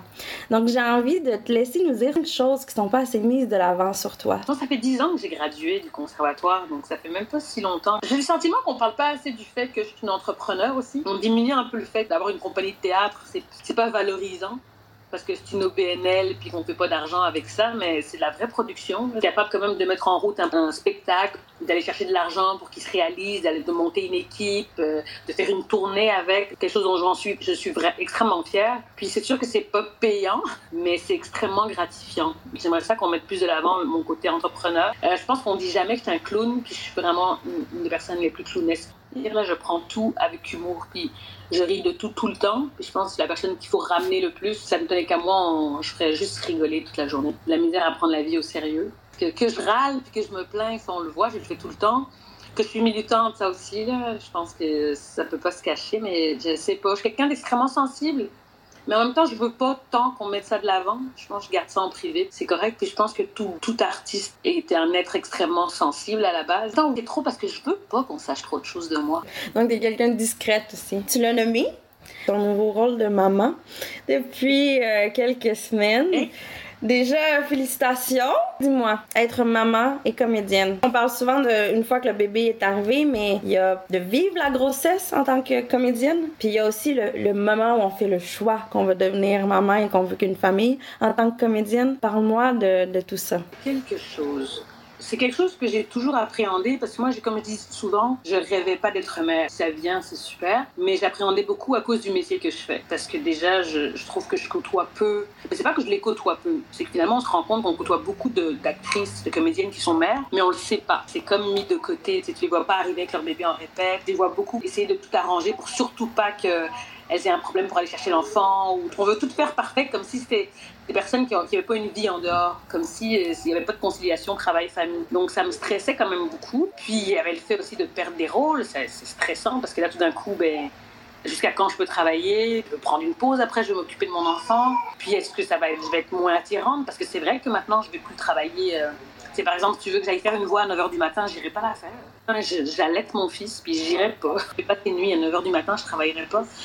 C'est sûr que j'ai j'ai comme une nouvelle, euh, j'ai réalité. Ce, que je, dirais, c'est que ce que j'ai découvert, c'est que je trouve que, en tout cas en théâtre, c'est pas assez adapté à la réalité de mère. Par exemple, là, je suis retournée en répétition avec Zinga trois semaines après avoir accouché, beaucoup trop tôt. Pause pour que j'allaite, que je tire mon lait. C'est à la dernière semaine qu'on s'est rendu compte que ça prenait une gardienne. J'ai trouvé que pff, on est encore loin de la conciliation travail-famille. Tout le monde était bien content que je revienne puis que je travaille, mais on on n'avait pas du tout réfléchi à comment on, on adaptait le fait que je sois mère maintenant. Le féminisme au théâtre, t'en penses quoi aujourd'hui? Est-ce qu'on est là? Non, non, on n'est pas là, ça ne m'étonne pas. Mais en même temps, tu sais, moi, je me dis féministe, puis regarde, il a fallu que je sois mère pour découvrir à quel point ça devait être difficile pour les mères. Remettre en question mon féminisme. Parce c'est pas parce que c'est pas parce que ça n'existait pas encore pour moi qu'il fallait pas que ça existe dans mon monde de féministe. Donc je m'inclus là-dedans en disant que je suis en retard. Et c'est dommage qu'il faut que quelque chose m'arrive pour que j'en prenne pleine conscience. Quand, j'ai su que j'étais enceinte, euh, j'ai eu quelques jours de, tournage. Toutes les comédiennes avec qui j'étais, qui étaient mères, m'ont toutes dit parce que moi je me suis dit ah, je vais pas dire que je suis enceinte. Je serai, rendue à 5 mois, peut-être que ça se verra pas. Oh non, dis-le, tu vas te permettre dehors. Non, non. C'était pas, c'était pas bienveillant, mais tout était pour sauver la production. Oui, tout n'était pas comme oh, toi, comment tu te sens, qu'est-ce que tu veux, peut-être que tu devrais leur dire, parle-en. Tout, est- tout était comme dans la peur. Tu sentais qu'elles avaient dû vivre vraiment des événements déstabilisants ou souffrants, au point que non, Tatiana, ne t'attire pas de problème, vaut mieux que tu le dises tout de suite, puis au pire, ils te prendront pas. Le monde t'appelle. Au lieu de, de juste t'adapter, tu sais, les répètes peuvent être en journée, ou tu sais, pourquoi venir avec mon enfant en répète, mais c'est parce que son papa était scénographe dans la pièce. Eux, on devait être au travail. Puis là, comme c'était ma compagnie, ben là, ils ont payé une gardienne. Ça devrait être la moindre des choses. La réalité, c'est que ça va être, ah, si elle, il faut payer en plus de ça une gardienne, on va prendre une comédienne, il faut pas payer une gardienne. Le manque de fonds, ça fait ça aussi, tu sais. C'est comme s'il faudrait repenser tous nos métiers en fonction des différentes réalités. Puis ça venait beaucoup de femmes, donc je me suis dit, oh mon Dieu, c'est que ça a dû être souffrant. Puis ça- ce que j'ai entendu, c'est que ça a beaucoup évo- évolué. Après, avant, tu étais enceinte, tu disparaissais 10 ans. Là, avec un peu de chance, peut-être que je vais disparaître juste 2-3 ans. Il y a le spectacle en ce moment, Nzinga. Puis c'est sûr que je viens vers toi parce que j'ai envie que tu m'en parles, euh, de le mettre en lumière. C'est un magnifique spectacle. J'ai déjà entendu beaucoup euh, de bons retours, mais il y a aussi une incroyable équipe qui t'entoure. Parle-moi de ce spectacle. Donc, Nzinga, c'est une, euh, c'est un germe d'idée que j'ai eu il y a des années, quand j'étais, quand j'étais même pas encore Quand je commençais à vouloir faire de la réalisation, puis que j'essayais d'écrire mes textes, mais que je n'étais pas capable parce que j'ai beaucoup de misère à, parler de moi, mais de manière. C'est facile de prendre les textes des autres quand on est comédien, c'est super, on s'approprie les mots des autres, mais de, mettre en scène mes propres mots, c'est extrêmement difficile. Donc j'ai été, j'ai l'appui puis l'aide de deux collaboratrices que j'adore, avec qui je travaillais déjà, Alexis Diamond puis Marie-Louise Mungu. Très différentes. Alexis Diamond, c'est une autrice juive anglophone, puis Marie-Louise c'est une Congolaise comme moi. On se connaissait parce qu'on on a travaillé ensemble, puis que quand on est artiste et en plus on vient du Congo à Montréal, c'est sûr qu'on se connaît, on est très peu. J'avais envie de parler du Congo, j'avais envie de parler de la, de la reine Zinga, qui est une de mes ancêtres.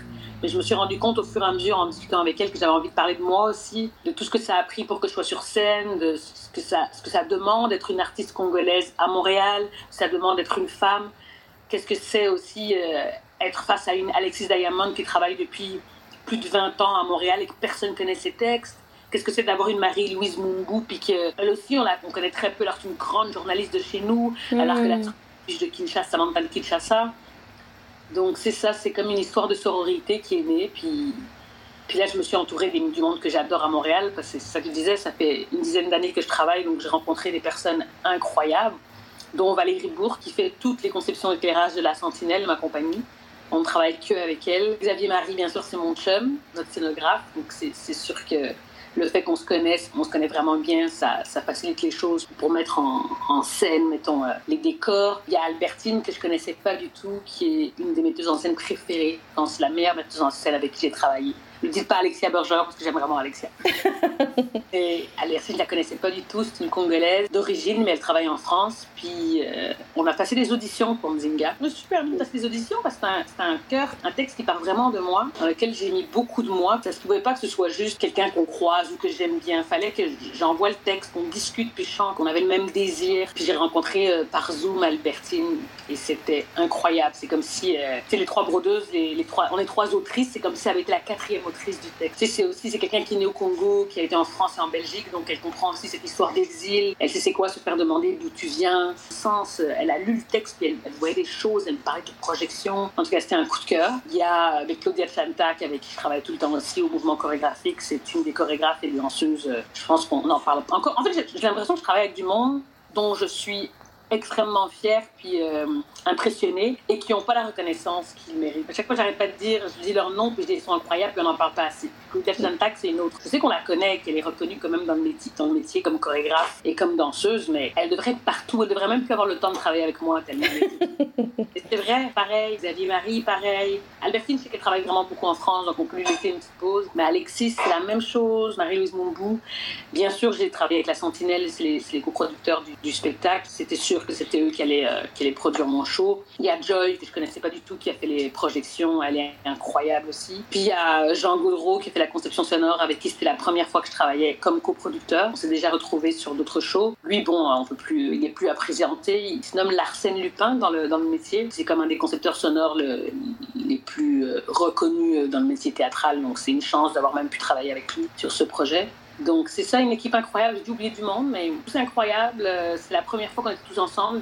Avec la Sentinelle, on, on travaille que avec des personnes de la communauté noire. Là, on a comme un peu plus ouvert. Puis ça a fait du bien aussi. Ça a créé des nouvelles rencontres. Puis je voulais qu'on ouvre parce que c'est ça aussi l'histoire de Nzinga. C'est pas juste d'une guerrière et d'une reine d'Afrique. C'est aussi une histoire d'exil de quelqu'un qui part du Congo, qui arrive en Belgique pour aller à Montréal. Donc, je voulais qu'on ait aussi ce, ce- ce mélange-là de personnes. Ça donne euh, vraiment envie d'aller le voir, de voir le, le- le fruit de toutes ces personnes-là travailler. C'est ça aussi une œuvre, c'est vraiment le fruit de plein d'esprits créatifs. Ce qui est fou, au fur et à mesure des discussions, ça qui est chouette dans une création, c'est que là, on parlait avec Valérie Bourg qui a fait la scéno, puis Valérie, elle a grandi à Goma quand elle était petite au Congo. Donc, ça donne des richesses, mais tu sais, c'est une blonde avec des petits cheveux bouclés, attendre à ça.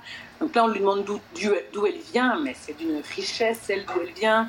T'as Jean qui a beaucoup voyagé, t'as Joy qui vient de France, mais qui vient de petits patelins de la campagne. Donc c'était vraiment formidable parce que finalement, tout le monde a une histoire d'exil, tout le monde vient de quelque part. C'est vraiment riche. Ce que j'ai aimé aussi dans cette création-là, c'est que finalement, Nzinga, c'est devenu l'histoire de tout le monde. C'est plus juste de Tatiana qui raconte son ancêtre. C'est que tout le monde est la reine de sa propre épopée. Venez voir! C'est une histoire de sororité, une histoire de résilience aussi. C'est une histoire aussi d'acceptation de soi aussi. Moi, je dis beaucoup que, parce que je vis toute seule au Canada, je dis beaucoup que j'ai eu besoin de partir loin de ma famille pour me trouver. C'est une histoire de découverte, d'exil. euh, C'est une autre forme d'immigration aussi. J'aime beaucoup le dire, mais puis pas tous un endroit.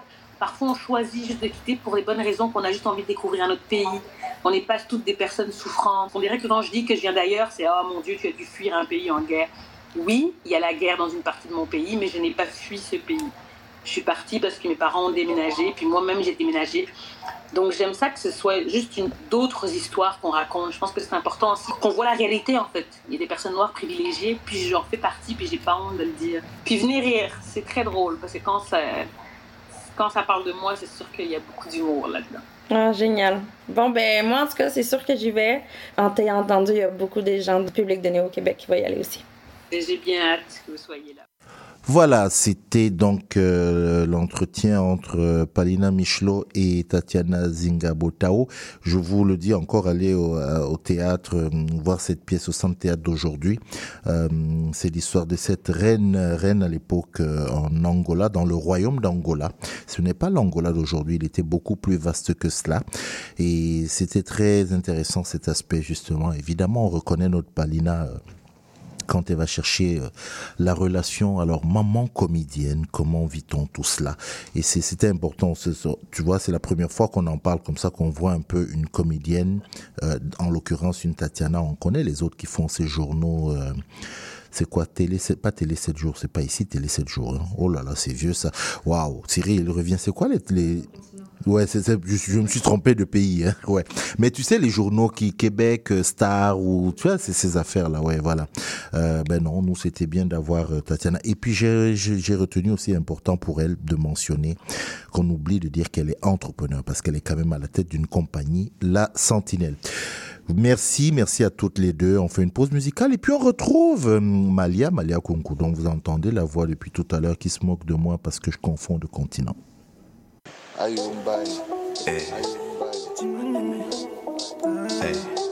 Jimateme.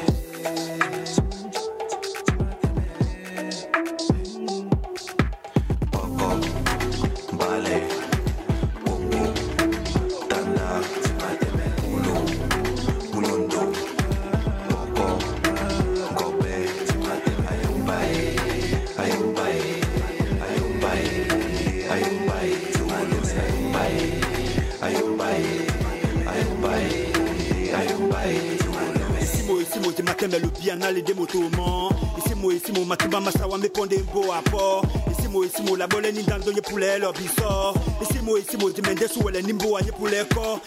mapungu mapungu mo mapungu mapungu wolo mule abangi ya mabindo Tipi tango biso besepe Panya na no kini bungalong god Na no kami kufuka bungalong god Lungge mo meli di lungdong Beyond the J. Wala no pongo The J yasen nata no tondo Tubang tubuy min arta no pongo Bam bam be bam bata batong don J yasen nata no pongo Nya bele bato O bango mo O belin bini ke bele bato So mango mo Wanelin bidi nyo di kase bato Luwango do Mbana ponde titito Yung kakasan jam Mbana ponde mo mene titito Best public ballon poa wenge mbana nongine sila ekwala onyawawa baba mulema mongo mukolo nyaka na nyaki na nyaka munja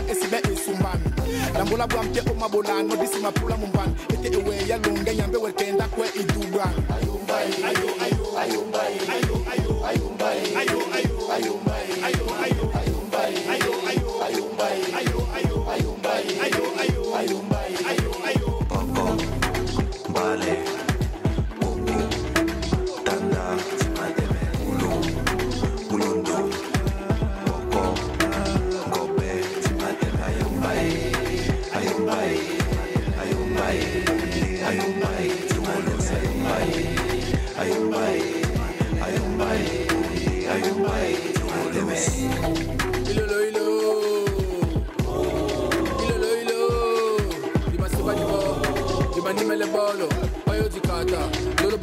nyola kondo kimala pata malende uyala mabambe simatapatapane zibende dube iloloilo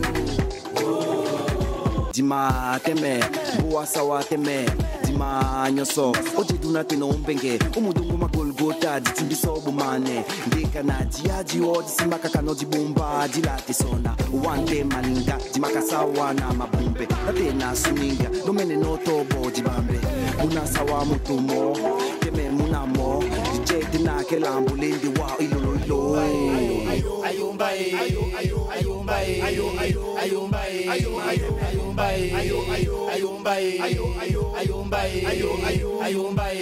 ayo, Buckle. Mbale, Congo, Tanda, Mulo, Mulondo, Boko, Ngobe, Timatela Yombai.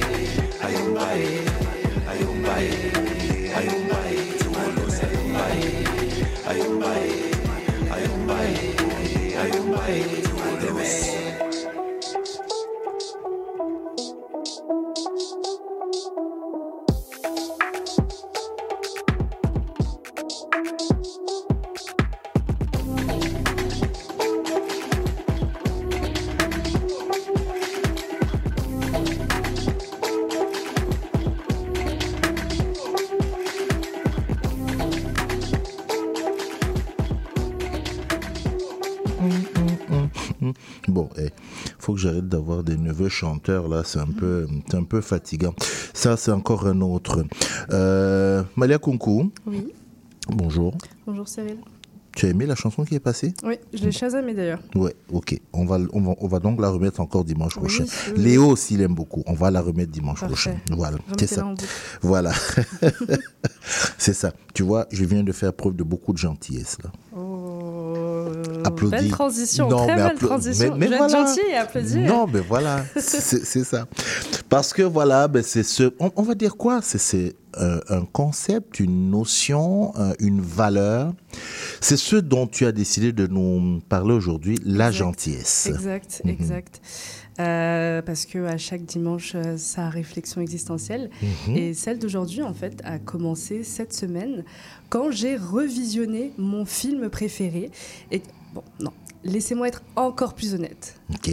Tout a commencé cette semaine quand j'ai re, re, re, re, re, re, revisionné Ça, c'est Malia. c'est ça, mon film préféré de tous les temps, qui est Everything Everywhere All at Once, euh, des, ré- des réalisateurs Daniel Kwan et Daniel euh, Scheinert. J'espère ne pas l'avoir mal prononcé. Et si ce n'est pas déjà fait, je vous implore d'aller le voir le plus rapidement possible. Je sais pas si tu l'as vu, Cyril? Hmm, tu, tu fais dans des films d'auteur, là. de- de- Non, pas un non, film non, d'auteur. non, Je l'ai non. pas vu. Oh, Ce mon ignorance. Ce n'est pas un Oh, film d'auteur. oh. C'est un film qui. Écoute-moi bien, c'est un film qui a gagné sept statuettes aux Oscars de cette année. Ah Alors, oui? On a dépassé le film d'auteur. Ah ouais, Et là, il devient urgent que toi, comme Je- toutes je- les personnes qui m'écoutent, je, je vais le faire au sortir de cette émission. Exactement, exactement. Et pour vous présenter brièvement le, le synopsis de départ, en fait, on suit le personnage d'Evelyn Wang, qui est, je pense, euh, à mon humble avis, la représentation humaine de la charge mentale et du burn-out. Donc, pour vous peindre un peu euh, le tableau, elle tient une laverie qui est en surendettement. Elle est mariée à un mari qui est complètement déconnecté du monde. Elle a une fille qui la déteste. Et elle loge un père qui préférait probablement faire une crise cardiaque si on lui demandait un jour Tu préfères mourir ou complimenter ta fille? Donc voilà, j'ai peint le tableau. C'est ça ton meilleur film, hein? Exactement. Et, D'accord. et- et par-dessus tout ça, euh, Evelyne doit se rendre. euh, on commence, le, film euh, par ça. Evelyne doit se rendre au bâtiment des impôts pour essayer en fait de trouver une dernière solution à l'amiable avec son agente fiscale pour ne pas que sa laverie, son entreprise soit liquidée et pour ne pas que elle et sa famille soient donc dans d'énormes problèmes judiciaires. Et là, bon, je parle d'impôts, je parle de dettes, d'agents fiscal, et je sais que bon, vous avez déjà décroché en vous disant que pff, bon, ce sera Non, pas un non, film. non, ça, ça ressemble au genre de film. Bien qu'on On a parlé que- de finances plutôt dans l'émission, donc voilà, tout est ça. lié. Tout Je est suis lié. sûr que Palina l'a vu. Exactement. Et parce que bon, là, je vous pose les bases de la prémisse, mais après, le film va dans tous les sens. Et vraiment, je répète, dans tous les sens. C'est le chaos total. Mais de la meilleure façon possible. Et ben, pour vous dire, moi, je suis ressortie de mon premier visionnement avec les larmes aux yeux, comme après une, une intense séance de thérapie. Et c'est un film qui est étonnant parce que personne ne vous le décrira de la même façon. Pour la simple et bonne, des simples et qu'il touche à tellement de domaines différents que en fait tout le monde va ressortir de la salle avec quelque chose de différent qui euh, l'aura touché en plein cœur. Donc il y aura ceux pour qui euh, ce sera plus euh, la puissance de l'amour qui les aura touchés. Euh, pour d'autres, ce sera l'importance de voler de ses propres ailes malgré la désapprobation sociale, familiale. Pour d'autres encore, ce sera les traumatismes intergénérationnels ou encore la dépression, la solitude, l'espoir, la relation fracturée entre une mère et sa fille ou encore des doigts qui sont transformés en hot dog.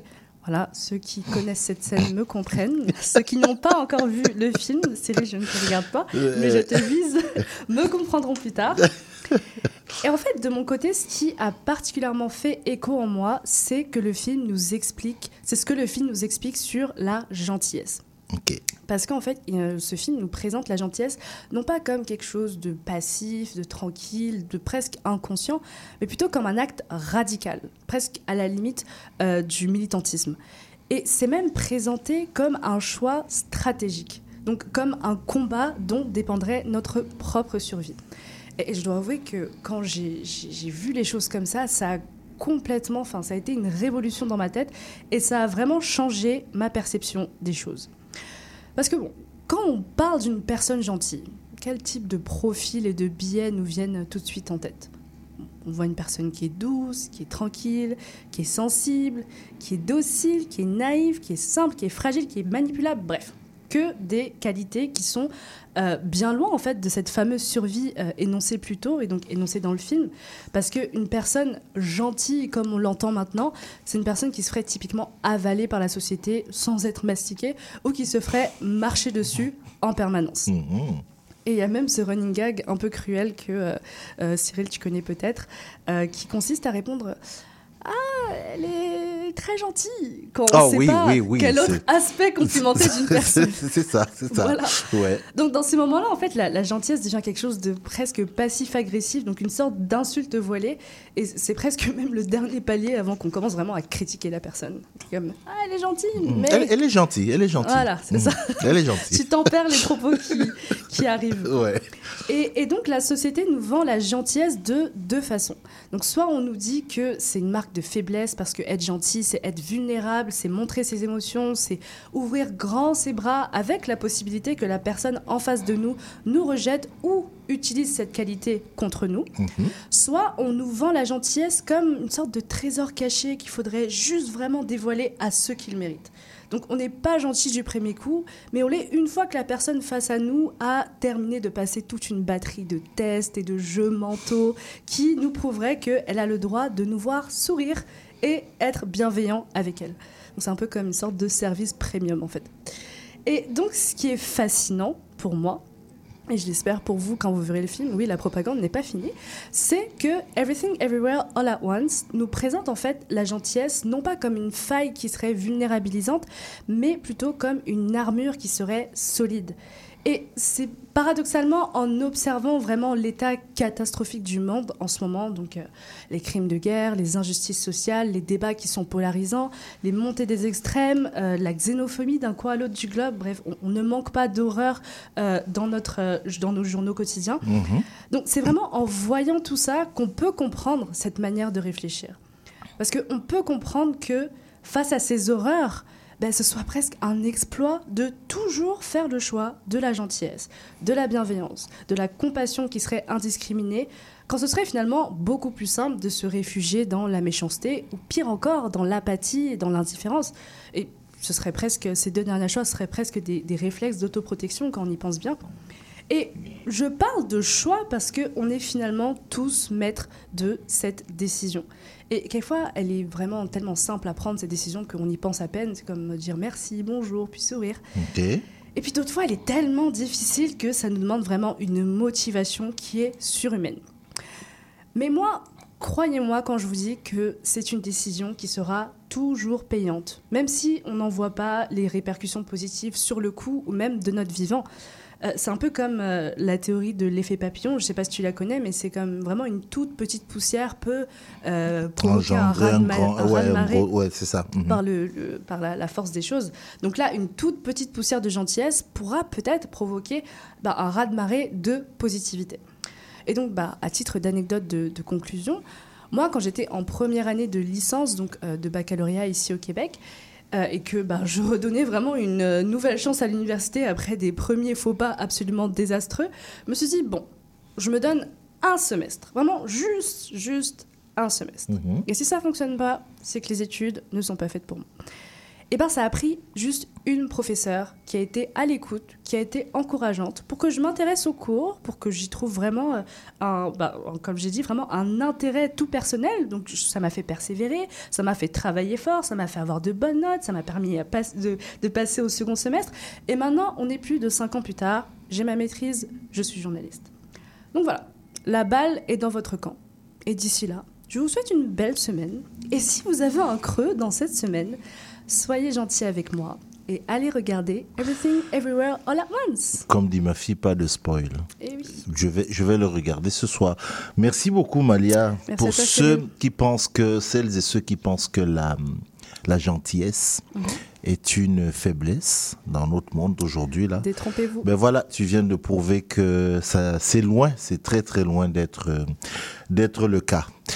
Euh, donc, euh, écoutez, soyez gentils, soyez gentils, vraiment. Euh, je vais te dire, je vais aller regarder ce film ce soir, je promets. Mhm. Et dimanche prochain, je te dirai euh, ce que j'en pense. Ok. Mais bon, tu m'as parlé de doigts euh, hot dog là, Oui, et tout. J'espère que ça va attiser ta curiosité. Oh, je pense que rien que ça, je vais. Parce qu'on parle de contrôle fiscal et de doigts. Rien, que pour ça, je vais aller voir le film, il n'y a pas de problème. On fait notre pause et puis on attaque nos- la dernière demi-heure de notre émission.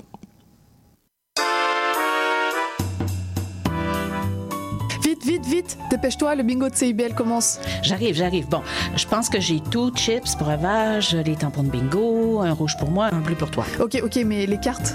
Quoi, les cartes? Bah, les cartes de bingo. non, j'ai complètement oublié. Les cartes de jeu de bingo de CIBL sont disponibles dans un point de vente près de chez vous. Consultez la liste sur notre site web au CIBL1015.com sous l'onglet Bingo de CIBL. Et venez jouer avec nous tous les dimanches dès 16h et invitez vos amis. Et surtout, pour jouer au bingo de CIBL, n'oubliez pas d'acheter vos cartes.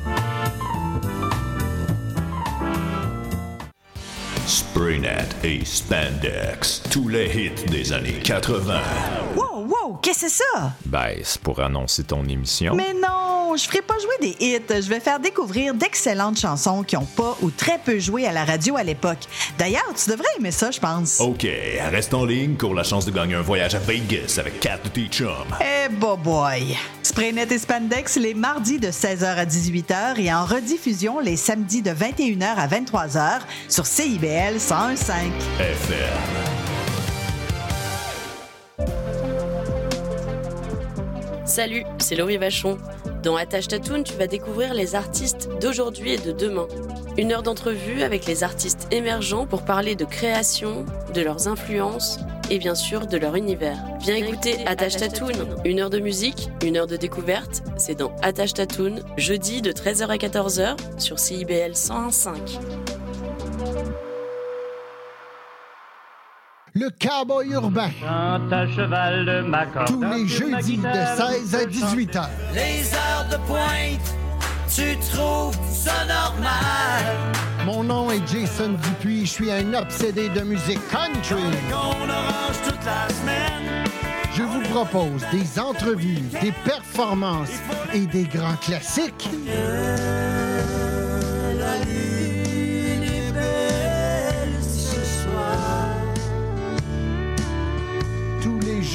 de 16 à 18 heures sur les ondes de CIBL. 101.5.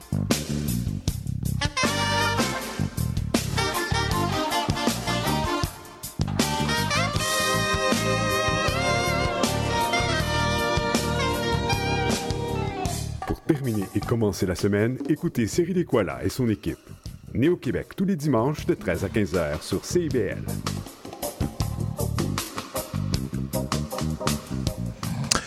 Voilà, on aborde la dernière demi-heure euh, de notre émission. Euh, juste avant l'entrée de notre euh, de notre deuxième invité, je vous dis rapidement là. Il y a un podcast qu'il vous faut absolument aller écouter, absolument aller voir. Il s'appelle Questions sans frontières. Questions sans frontières. C'était un podcast que j'ai fait avec euh, les trois universités euh, de Montréal, francophone de Montréal, c'est-à-dire l'Université de Montréal, l'Université du Québec à Montréal et l'Université Laval.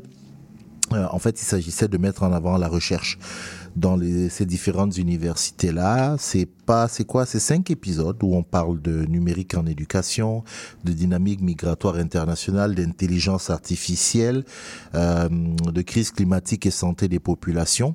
Et puis euh, quelque part, le, cinquième, il, il prépare en fait au projet de d'études.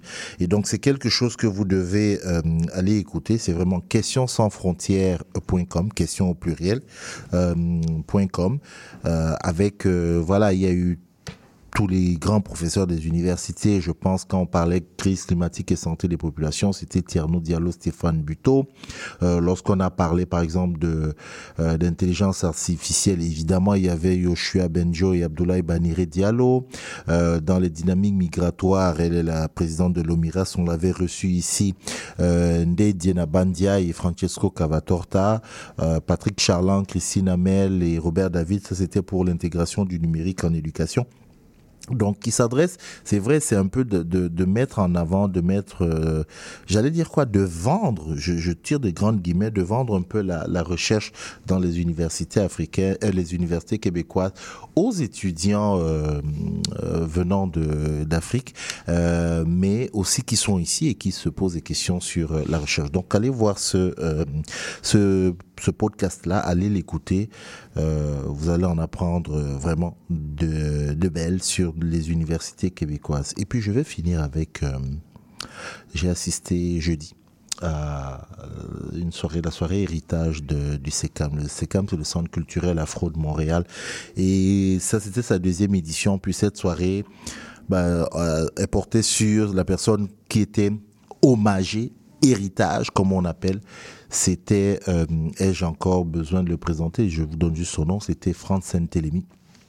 Euh, on, on parle aujourd'hui de lui beaucoup, hein, on met beaucoup la casquette de...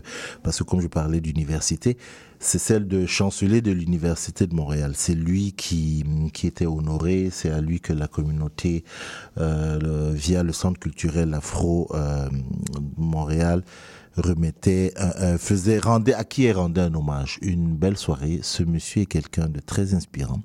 Et comme il faut que je fasse la promo pour celles et ceux qui veulent en savoir plus sur lui, mais comme on dit souvent, derrière chaque grand homme, il y a une grande femme. Dans son cas, c'est, dans leur cas, c'est vraiment le cas. Je l'annonce déjà ici parce que vous allez m'entendre le dire à travers toutes les plateformes auxquelles j'ai accès, pardon. Ce sera le 7 décembre. Vous allez les entendre dans euh, les grandes conversations. C'est ce moment que euh, je partage avec les, invités où ils, ils racontent leur parcours. Et ça, allez sur euh, toutes nos plateformes, vous allez voir le lien pour, euh, pour prendre vos, réserver vos places et y assister. C'est la première fois que ce groupe sera réuni et partagera une estrade euh, pour discuter.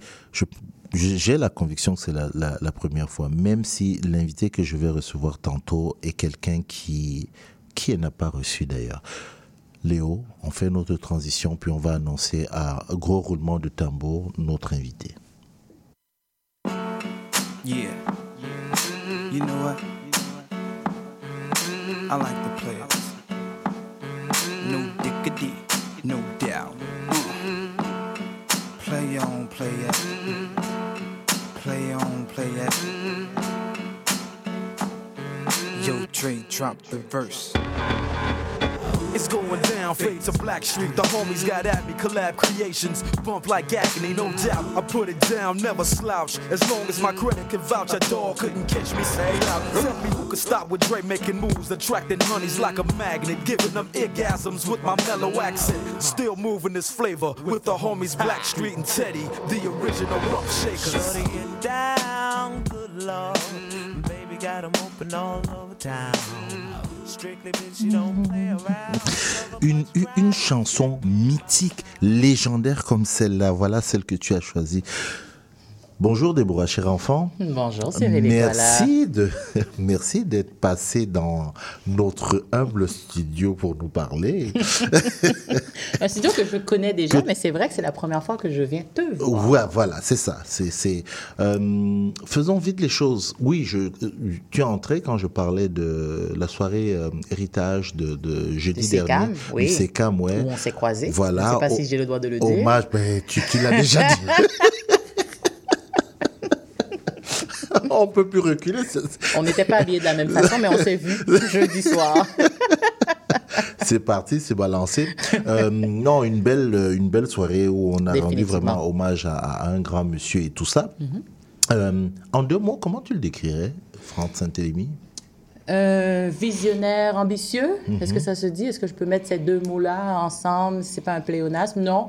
Je pense un visionnaire ambitieux, c'est euh, un homme de peu de mots, mais de beaucoup d'actions. Donc ça, c'est plus que deux mots. Mais, mais oui, euh, et c'est un... C'est un... Je vais même reprendre ce qu'il a utilisé. Euh, lui, euh, comment il, il, il s'exprimait? Il est la, la statistique euh, Euh, improbable? improbable. La statistique improbable, Donc, je pense que deux mots, je reviendrai à ces deux ça, mots-là que lui-même utilise pour se définir. exact. Statistique improbable. Mhm. Voilà. Euh, oui, merci d'être là, Déborah. Ça fait un moment qu'on se cherche. on se cherche pour que tu viennes parler ici. Parce que on connaît ta casquette.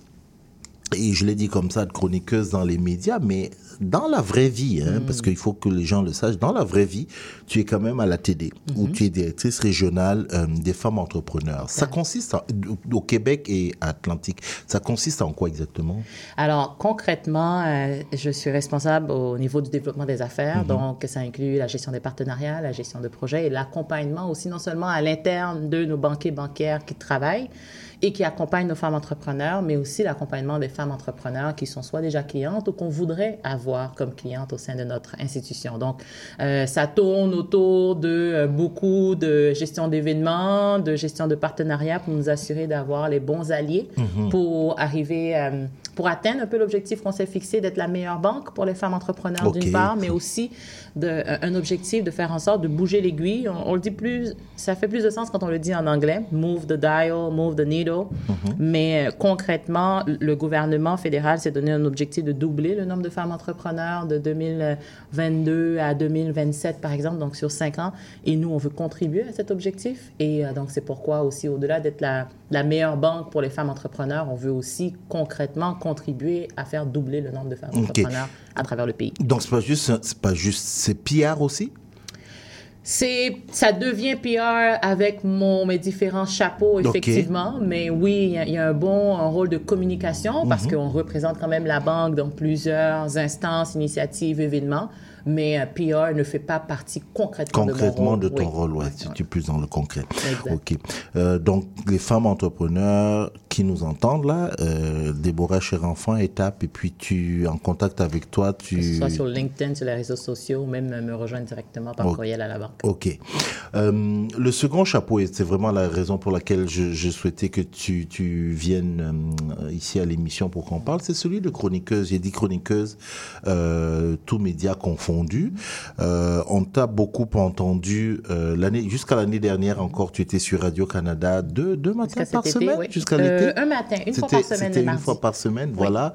Euh, maintenant, tu es à Novo, au débatteur Exact. et tout. Euh, comment, comment tu es devenue chroniqueuse euh, Ouh. Pour faire une longue histoire courte, euh, je suis devenue euh, chroniqueur, chroniqueuse en fonction des, des, des jours. Et effectivement, j'utilise un, un terme différent. Et je préfère même, euh, sans vouloir te corriger, euh, je préfère commentatrice. Commentatrice, ok. Oui, Alors moi là, ça, ça- ça allait être une autre question, mais vas-y, Ah, va, non, non, non, je mais plonge vas-y. directement Oui, dans, non, non, dans- ta prochaine Ouais, question tu sans savoir. que- commentatrice, je préfère ouais. commentatrice parce que je veux respecter le métier de journaliste, Oui. déjà d'une part, et aussi le métier ou la fonction de chroniqueur, ce que Mhm. je ne suis pas. Mhm. Je viens, euh, dans un moment précis, commenter l'actualité en fonction d'un sujet qu'on me donne, que ce soit à la radio, comme je l'ai fait au cours des deux dernières années et Mhm. demie, à l'émission Tout un matin sur Ici Première, mais aussi aux débatteurs, donc je commente l'actualité. Euh, oui, il y a la régularité qui fait en sorte que les gens ont l'impression que je viens présenter une chronique, mais c'est Mhm. vrai que je préfère la, la- la notion de Commentatrice. commentatrice. Parce que ce n'est pas mon métier, c'est un rôle que, que, que je, que je reçois et que je remplis avec beaucoup de, de respect et aussi beaucoup de, de, de privilèges, mais effectivement, c'est plus un rôle de commentatrice, De commentatrice. que- avec lequel je suis plus à l'aise. Voilà. Bah, tu- je, je le disais, tu as anticipé un peu sur la question que moi j'allais poser parce que c'est dans chroniqueur et, et tu le dis. Tantôt, je, je, je parlais, je disais il y a les, le chroni- je parlais chroniqueur puis j'ai dit ben, chroniqueur c'est d'abord des journalistes. Exactement. Euh, alors il y a chroniqueur Ce que je ne suis pas. Voilà, il y a chroniqueur d'opinion puis il y a chroniqueur sur certains sujets et, et quand je disais que j'allais anticiper Mhm. parce que j'allais te demander est-ce que tu acceptes, tu porterais le chapeau de chroniqueur d'opinion. Mais finalement, tu me corriges, tu me dis que tu es commentatrice. préfère, oui, je préfère Comment- commentatrice. Oui, oui. Ce qui veut dire que tu peux avoir ton opinion. En fait, j'ai tout le temps mon opinion temps et c'est même euh, ça qui devient des fois, et je suis convaincue que le fait que je vais le dire, que tu vas vouloir fouiller un petit peu là-dessus, c'est là où ça devient complexe, en Mhm. fait. Je ne donne que mon opinion et mon opinion. Par exemple, dans ces rôles-là, je ne représente pas la Banque TD, ça c'est super important Oui, de le ça, préciser. Exactement. Donc, ce n'est pas l'avis, la posture de la- de la- de la- de l'institution, mais c'est l'avis de Déborah et, j'allais dire, pire, mais plus encore, au-delà d'être la vie de Déborah cher enfant, c'est la vie de Déborah la citoyenne. Mhm. Pas la vie de Déborah la professionnelle qui a étudié en économie, Mhm. en entrepreneuriat et qui pose un regard peut-être développement économique, mais c'est vraiment la vie de Déborah la citoyenne qui vit et veut vivre dans une société juste, équitable, progressiste et qui fait de la place pour tout le monde, où elle voudrait voir l'égalité des chances pour tout le monde. Donc, ça se traduit de différentes façons à différents niveaux, mais c'est la vie de Déborah la citoyenne avant tout. Mhm. Quand, lorsque Radio-Canada t'appelle il y a deux ans, J'ai pas répondu à ta question maintenant que j'y pense. hein. Comment je suis devenue chroniqueuse Oui, d'opinion, non, non, mais t'inquiète, commentatrice. on va, on va y revenir. Quand ils t'appellent, ils te disent qu'ils te veulent pourquoi? Pour commenter l'actualité euh, en duo, c'est plus, euh, étant donné qu'on qu'on est dans une émission d'actualité, donc bien évidemment, l'aspect politique revient souvent, des enjeux sociaux, des questions sociales. Donc oui, c'est ce qui fait le plus de bruit, cette notion socio-politique socio politique plutôt. Euh, donc, euh, ce qui a facilité la chose, pour moi, quand on m'a approché, c'était euh, pour la première année en 2021. Donc, j'ai commencé en janvier 2021, Mhm. après avoir fait un pilote, euh, justement, à l'époque avec Marie Grégoire, aujourd'hui la PDG de la BANQ. Donc, j'ai commencé, justement, euh, en, en, en- en étant accompagnée par une très grande dans ce milieu-là qui a fait euh, justement euh, une bonne partie de sa carrière comme chroniqueuse, commentatrice. Et donc, j'ai été accompagnée en duo avec cette personne-là pendant euh, une saison. Et puis après, ça a été avec Isabelle Haché pendant deux saisons et puis avec Paul Journet vers les deux dernières saisons. Donc, effectivement, ça a été, ça a été comme ça que ça a commencé. Donc, un souhait de diversifier les voix. De diversifier les personnes. À l'époque, j'avais encore mon chapeau de président de la Jeune Chambre de commerce de Montréal. Donc, Mhm. il y avait tout ça aussi qui faisait en sorte que, en tant que jeune femme de la diversité, mais aussi qui représente d'une certaine façon la relève d'affaires à l'époque, euh, que cette notion de diversification des voix qu'on entend à la radio, c'était important. Mhm, Parce que tu étais la président de la Jeune Chambre de commerce de Montréal, mais tu avais ce qui te donnait euh, une certaine plateforme et que tu utilisais. Ça, on, on va le dire. Petit rappel, c'est que avant président de la Jeune Femme de commerce, tu as quand même, tu étais déjà dans l'espace public où tu intervenais euh, pas mal. Je pense notamment à ce blog aussi où tu Exactement. recevais euh, mo- euh, pas- Modèle. Oui. où tu recevais des, des femmes et, et tout ça. Mhm. Allons, allons rapidement. Tu rentres là-dedans. Et, et, une chose importante aussi que tu viens de dire, c'est que tu n'es pas tombé comme un cheveu dans la soupe. Tu as été accompagné. Mhm. Oui. Tu as été sûr. accompagné pour, Bien pour sûr. prendre des, bases. Combien de fois tu as été dans le trouble? Waouh! Ah oui, on y va direct comme ça. Combien de fois j'ai été dans le trouble? Je... Pas souvent. Pas souvent. Je peux les compter sur le- le- les doigts d'une main. Euh, je me rappelle d'une fois, et c'est drôle que tu me poses cette question parce que je me rappelle de... euh, et là, on est en 2021 encore, Mhm. printemps 2021.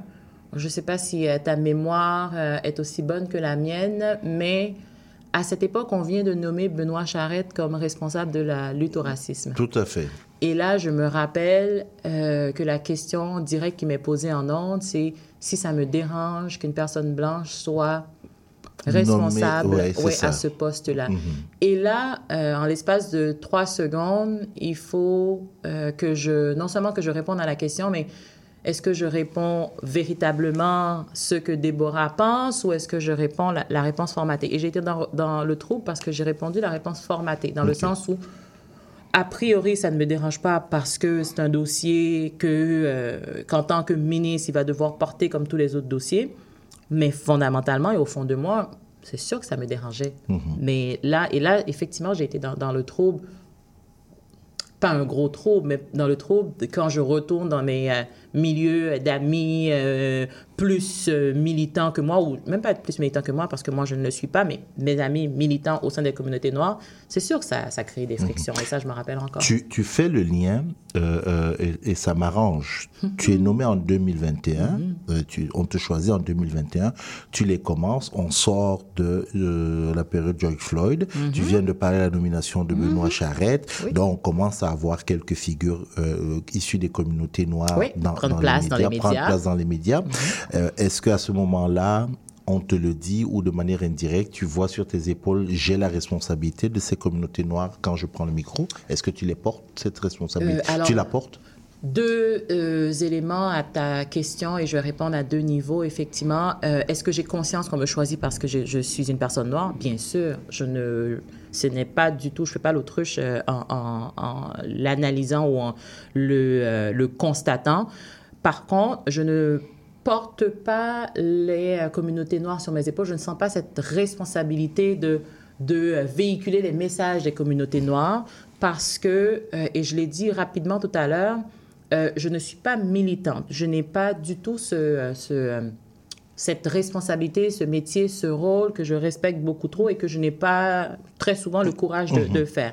Donc, en ce sens-là, je me vois mal devenir tout de suite militante parce que j'ai cette, euh, j'ai cette voix-là dans les médias. Par contre, j'ai une responsabilité, une responsabilité en termes de représentation quand je suis là et que j'ai ce micro. Euh, même si toutes les paroles qui sortent de ma bouche ne sont pas les messages des communautés noires, mais il faut que j'ai conscience que non seulement je suis une femme noire, mais aussi quand on me regarde, on voit d'abord et avant tout une personne noire, donc on s'attend à entendre les messages ou les lignes de- des communautés noires. Donc là aussi, il faut faire la part des choses et c'est pourquoi je le disais, ce que je commente ou ce que je dis ou la façon dont je commente, c'est la vie de Déborah, la citoyenne. Mhm. Bien évidemment, la citoyenne est une femme noire, immigrante, qui est née en Haïti, qui a passé la majeure partie de sa vie en Haïti. Donc, c'est sûr que ça teinte. Mais est-ce que je, je, je, je, je sentais ou je, je portais ce poids-là des communautés? Non, je ne voulais pas parce que je ne pensais pas être la meilleure porte-parole non plus. Je n'a- je n'avais pas ce rôle-là avant le micro. Je vois pourquoi maintenant je devais l'incarner. Est-ce que ça t'a été demandé souvent? Euh, non. Ça t'a été reproché? Par les- tes mêmes, non, des mêmes amis, euh, entre guillemets, militants? Euh, reprocher de vive voix, non. Ok. Non, non. Peut-être que ça, ça a dérangé, mais il n'y a personne qui, euh, mais, qui serait venu me le dire en pleine face. Mais je- je suis convaincue que ça a peut-être dérangé. Ça ne, ça ne fait pas la- la- la- l'affaire de tout le monde. Puis ça, je le conçois très bien. Je vis bien avec parce qu'on ne peut pas plaire à tout le monde. C'est pas mon objectif. Et c'est là où, euh, aujourd'hui, je peux te parler après le, le recul et aussi maintenant que la collaboration n'est plus que c'est pourquoi je suis plus à l'aise de dire que c'est maintenant la vie de Déborah la citoyenne et pas la vie de justement euh, Déborah. La personne publique que tu es, que tu Exactement, tu- tu ou es, la personne noire ou l'immigrante, etc. Donc il y a tous ces éléments-là qui sont assez subtils, mais qui, sont, qui font partie de, de, de- de la personne, de mon identité, de, de, de, de ce que je suis et, et ce que je représente quand je sors. C'est quand même ce qui est beaucoup plus visible. Donc les gens, oui, s'attendent, mais je ne peux pas tout le temps rentrer dans ce, dans ce j'allais dire ce piège, c'est pas, la connotation négative du piège, mais je peux Tes pas tout le temps rentrer. est-ce qu'on peut dire ça comme ça Ouais, dans Oui, les cette discussions, espèce de oui, oui, discussion. exactement, les ouais, à discussions, ces conversations, c'est mieux. Mhm.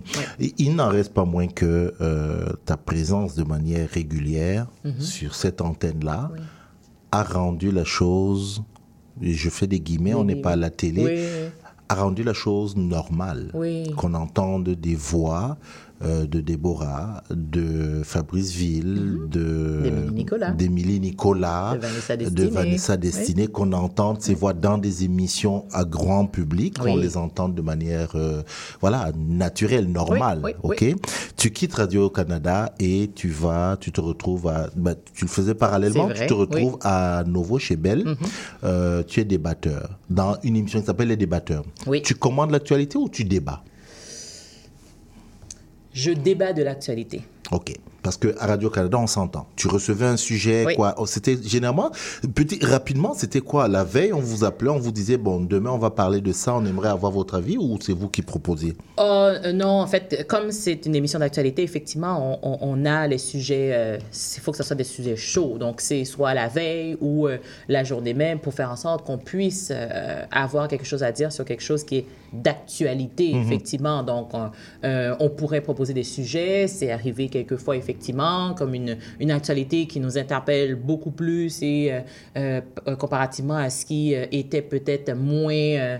moins fort ou moins chaud dans l'actualité, mais, mais oui, on avait les sujets à peu près la veille euh, et euh, ou le matin même pour faire en sorte qu'on puisse garder cette, cette notion d'actualité et de commenter l'actualité pour pas que ça soit quelque chose qui date d'une semaine ou d'il y a dix jours. Hum, Tu disais tantôt, effectivement, toi, tu n'es pas journaliste. euh, parce que moi, l'actualité, je la bouffe. Mhm. Je vis dedans. C'est- Twitter. La. Le- je la consomme. Je suis. Mhm. de- mais pour toi, qui le, va le faire une fois comme Oui. ça, c'est quand même au-delà de ça. Il y a ton travail à côté aussi, non? Exactement, c'est Mhm. un exercice et c'est pourquoi je, je- je- je disais et, et je tiens effectivement à le préciser, c'est trop un métier que je respecte, que, que je ne qui, qui n'est pas ma réalité de journalisme ou de chroniqueur. Donc cette actualité, je l'ai consommée pendant ces deux années, je continue à la consommer, mais de façon très très particulière parce qu'encore une fois, je veux pas l'analyser de façon politique. Tu veux, voilà, en tant que citoyenne. En tant que citoyenne, citoyenne. comme socialement parlant, euh, c'est quoi les engagements? Comment est-ce que je veux qu'un État euh, sert sa communauté, sa société? Comment est-ce que je voudrais que les finances soient gérées pour faire en sorte qu'on puisse miser sur le collectif? Après, c'est sûr que j'ai ces préoccupations-là parce que j'ai une certaine couleur politique. Donc, je veux voir ces éléments-là se traduire dans mes propos, mais aussi dans les décisions qui se prennent.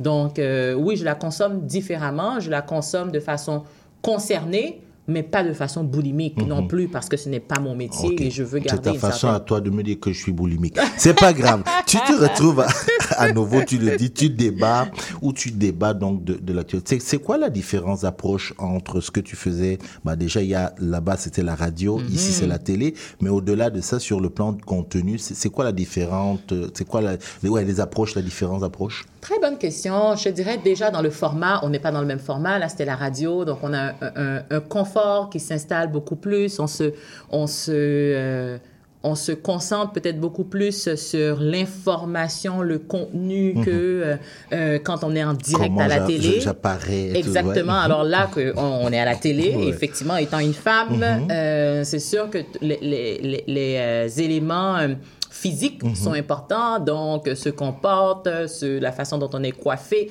Bref, ces éléments-là vont quand même prendre une certaine importance, mais aussi dans la notion de, de débat, surtout dans le concept d'émission euh, de débatteurs, c'est que oui, on commente l'actualité d'entrée de jeu, mais on a une demi-heure pour débattre, c'est pas beaucoup. Moins les pauses publicitaires, on a à peu près une vingtaine de minutes pour discuter, mais on n'est pas seul. Euh, à la radio, on était deux, donc justement le duo. Donc, on commente l'actualité à deux avec les interactions avec l'animateur Patrick Masbourian. Donc, euh, c'est c'est sûr que le format, il change parce que euh, à quatre personnes plus l'animateur Michel Bérère à nouveau avec 20 minutes, on n'a pas beaucoup de temps, mais surtout, même si on a préparé nos lignes de contenu, on a peu euh, d'opportunités de toutes les dire parce qu'on va réagir, et c'est là où la notion de débat après le, commentariat, la notion de débat entre en jeu, parce que là, on va, on va réagir à ce que, bon, mais Cyril a dit ça, Mhm. mais pourquoi il a dit ça? Non, mais moi, je veux le challenger là-dessus, parce que ça fait aucun sens que Cyril pense comme ça. Donc, moi, je vais amener mon point de vue pour essayer peut-être de convaincre Cyril, mais si ça n'arrive pas, mais faire voir l'autre côté de la médaille, effectivement. Donc, donc c'est vrai qu'il y a l'aspect où on vient avec ce, ce qu'on a préparé. On a le sujet, pour rentrer dans les détails, on a le sujet le jour même. Encore une fois, là, c'est encore chaud, chaud, chaud, l'actualité. Mais aussi, on, on- on- l'interaction est beaucoup plus euh, importante, dynamique, parce que c'est ça qui fait aussi le show. C'est que faut rebondir, réagir, euh, commenter, critiquer, euh, être d'accord, pas être d'accord, parce que c'est un show de débat. Euh, on, approche de la fin et, et j'ai des questions, deux, deux, trois petites questions plutôt pratiques. Donc, je vais Euh, essayer de répondre on- rapidement. on on l'a dit. Non, il y a toujours cet aspect de, je ne parlerai plus de diversité, mais d'inclure, Oui. euh, euh, plus d'inclusion. Euh, Aujourd'hui, quand tu regardes ça, tu te dis, c'est aussi une porte d'entrée dans ces médias. On parle beaucoup de l'absence. Est-ce que c'est une porte d'entrée? Ah, définitivement. Et euh, c'est là où euh, je pense que faut faire euh, attention et il faut planifier un peu cette entrée-là. Moi, c'est vrai que tu le disais très bien, j'avais une plateforme à ce moment-là, même si j'avais fait autre chose, mais j'avais une plateforme, j'ai envie de dire même une, une légitimité qui me permettait de le faire en janvier 2021 avec mon rôle à la présidence de la Jeune Chambre de commerce de Montréal. Mais après, une fois que c'est fini, pourquoi je suis là, pourquoi je reste? Et pourquoi je veux revenir ou faire autre chose? Donc, il faut, faut savoir, est-ce qu'on veut faire carrière un peu dans les médias ou Mhm. est-ce que on veut amener un autre point de vue sans nécessairement faire carrière dans les médias? Ou est-ce que, comme tu le disais si bien, on se donne une responsabilité de représenter nos communautés, notre communauté? Et là encore, pour moi, c'est trop gros. Pas, pas, euh, pas parce que je ne veux pas le faire, mais, mais c'est quand même grand et lourd à porter de À représenter fait. communautés. Donc, parce que là encore, est-ce que je représenterai la communauté haïtienne? La communauté, les communautés noires ou les communautés antillaises. Bref, euh, la question est quand même euh, large et je ne sais pas si j'ai une réponse à ça. Donc, oui, c'est définitivement une porte d'entrée pour le monde des médias, à savoir jusqu'à quel niveau on veut rentrer ou jusqu'à quel niveau on veut rester. Mhm. Question qui me taraude. J'aurais dit deux ou trois, mais je vais finir avec celle-là. Question qui me taraude depuis des années. Des années. Oui, peut-être que tu vas m'aider à y répondre. Pourquoi ce métier? Va attirer plus de, je parle des femmes noires ou femmes racisées, des personnes noires ou personnes racisées, pourquoi ce métier va attirer plus de femmes que d'hommes? Pourquoi voit-on plus de chroniqueuses ou commentatrices noires dans les médias aujourd'hui que d'hommes commentateurs? Parce que je peux te les citer, Fabrice Ville, Mickey Guerrier, qui, voilà. Oui, oui, oui, effectivement, qui fait les Pourquoi débatteurs aussi. Pourquoi? De ton expérience, de ce que tu observes, des discussions que tu as avec les gens, pourquoi? Peut-être que c'est un cri de cœur que je lance là, pourquoi? Peut-être c'est un cri de cœur que tu lances, effectivement. Et je peux te dire, d'entrée de jeu, je n'ai pas cette discussion-là et c'est toi qui me le fais remarquer. Je pense qu'on en avait parlé dans les coulisses, euh, toi et moi, de cette question-là. Et euh, étant donné qu'on arrive à la fin, je vais laisser euh, tes auditeurs sur une grande réflexion et peut-être que là, je vais me mettre dans le trouble en disant ça. Mais parce que les hommes noirs sont moins menaçants. Ça, il faut le dire aussi. Les hommes noirs sont moins menaçants. Oh, pardon, excusez-moi. Les femmes noires sont moins menaçantes, pardon. Excusez-moi, c'est l'autre chose. Donc, Parce que les femmes noires sont moins menaçantes. Bien sûr. Dans les communautés noires, si on doit choisir des porte-paroles, c'est mieux de, de parler aux femmes.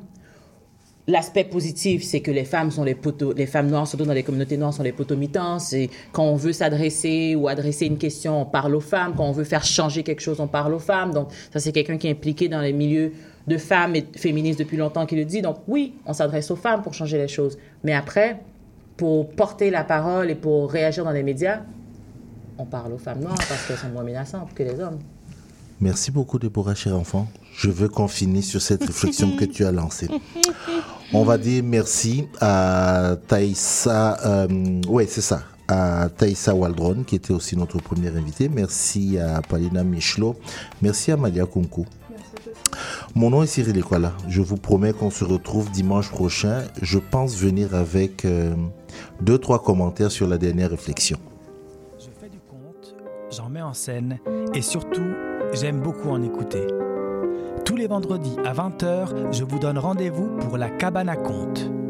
Chaque semaine, j'inviterai une conteuse ou un conteur pour parler avec moi de leur pratique et pour vous raconter une histoire.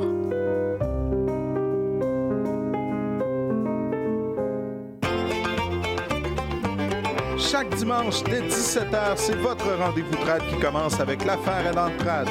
Des classiques, des nouveautés, tout ce qui a forgé et qui fait l'univers de la musique traditionnelle québécoise d'hier et d'aujourd'hui. L'affaire et d'entrade le dimanche dès 17h à CIBL.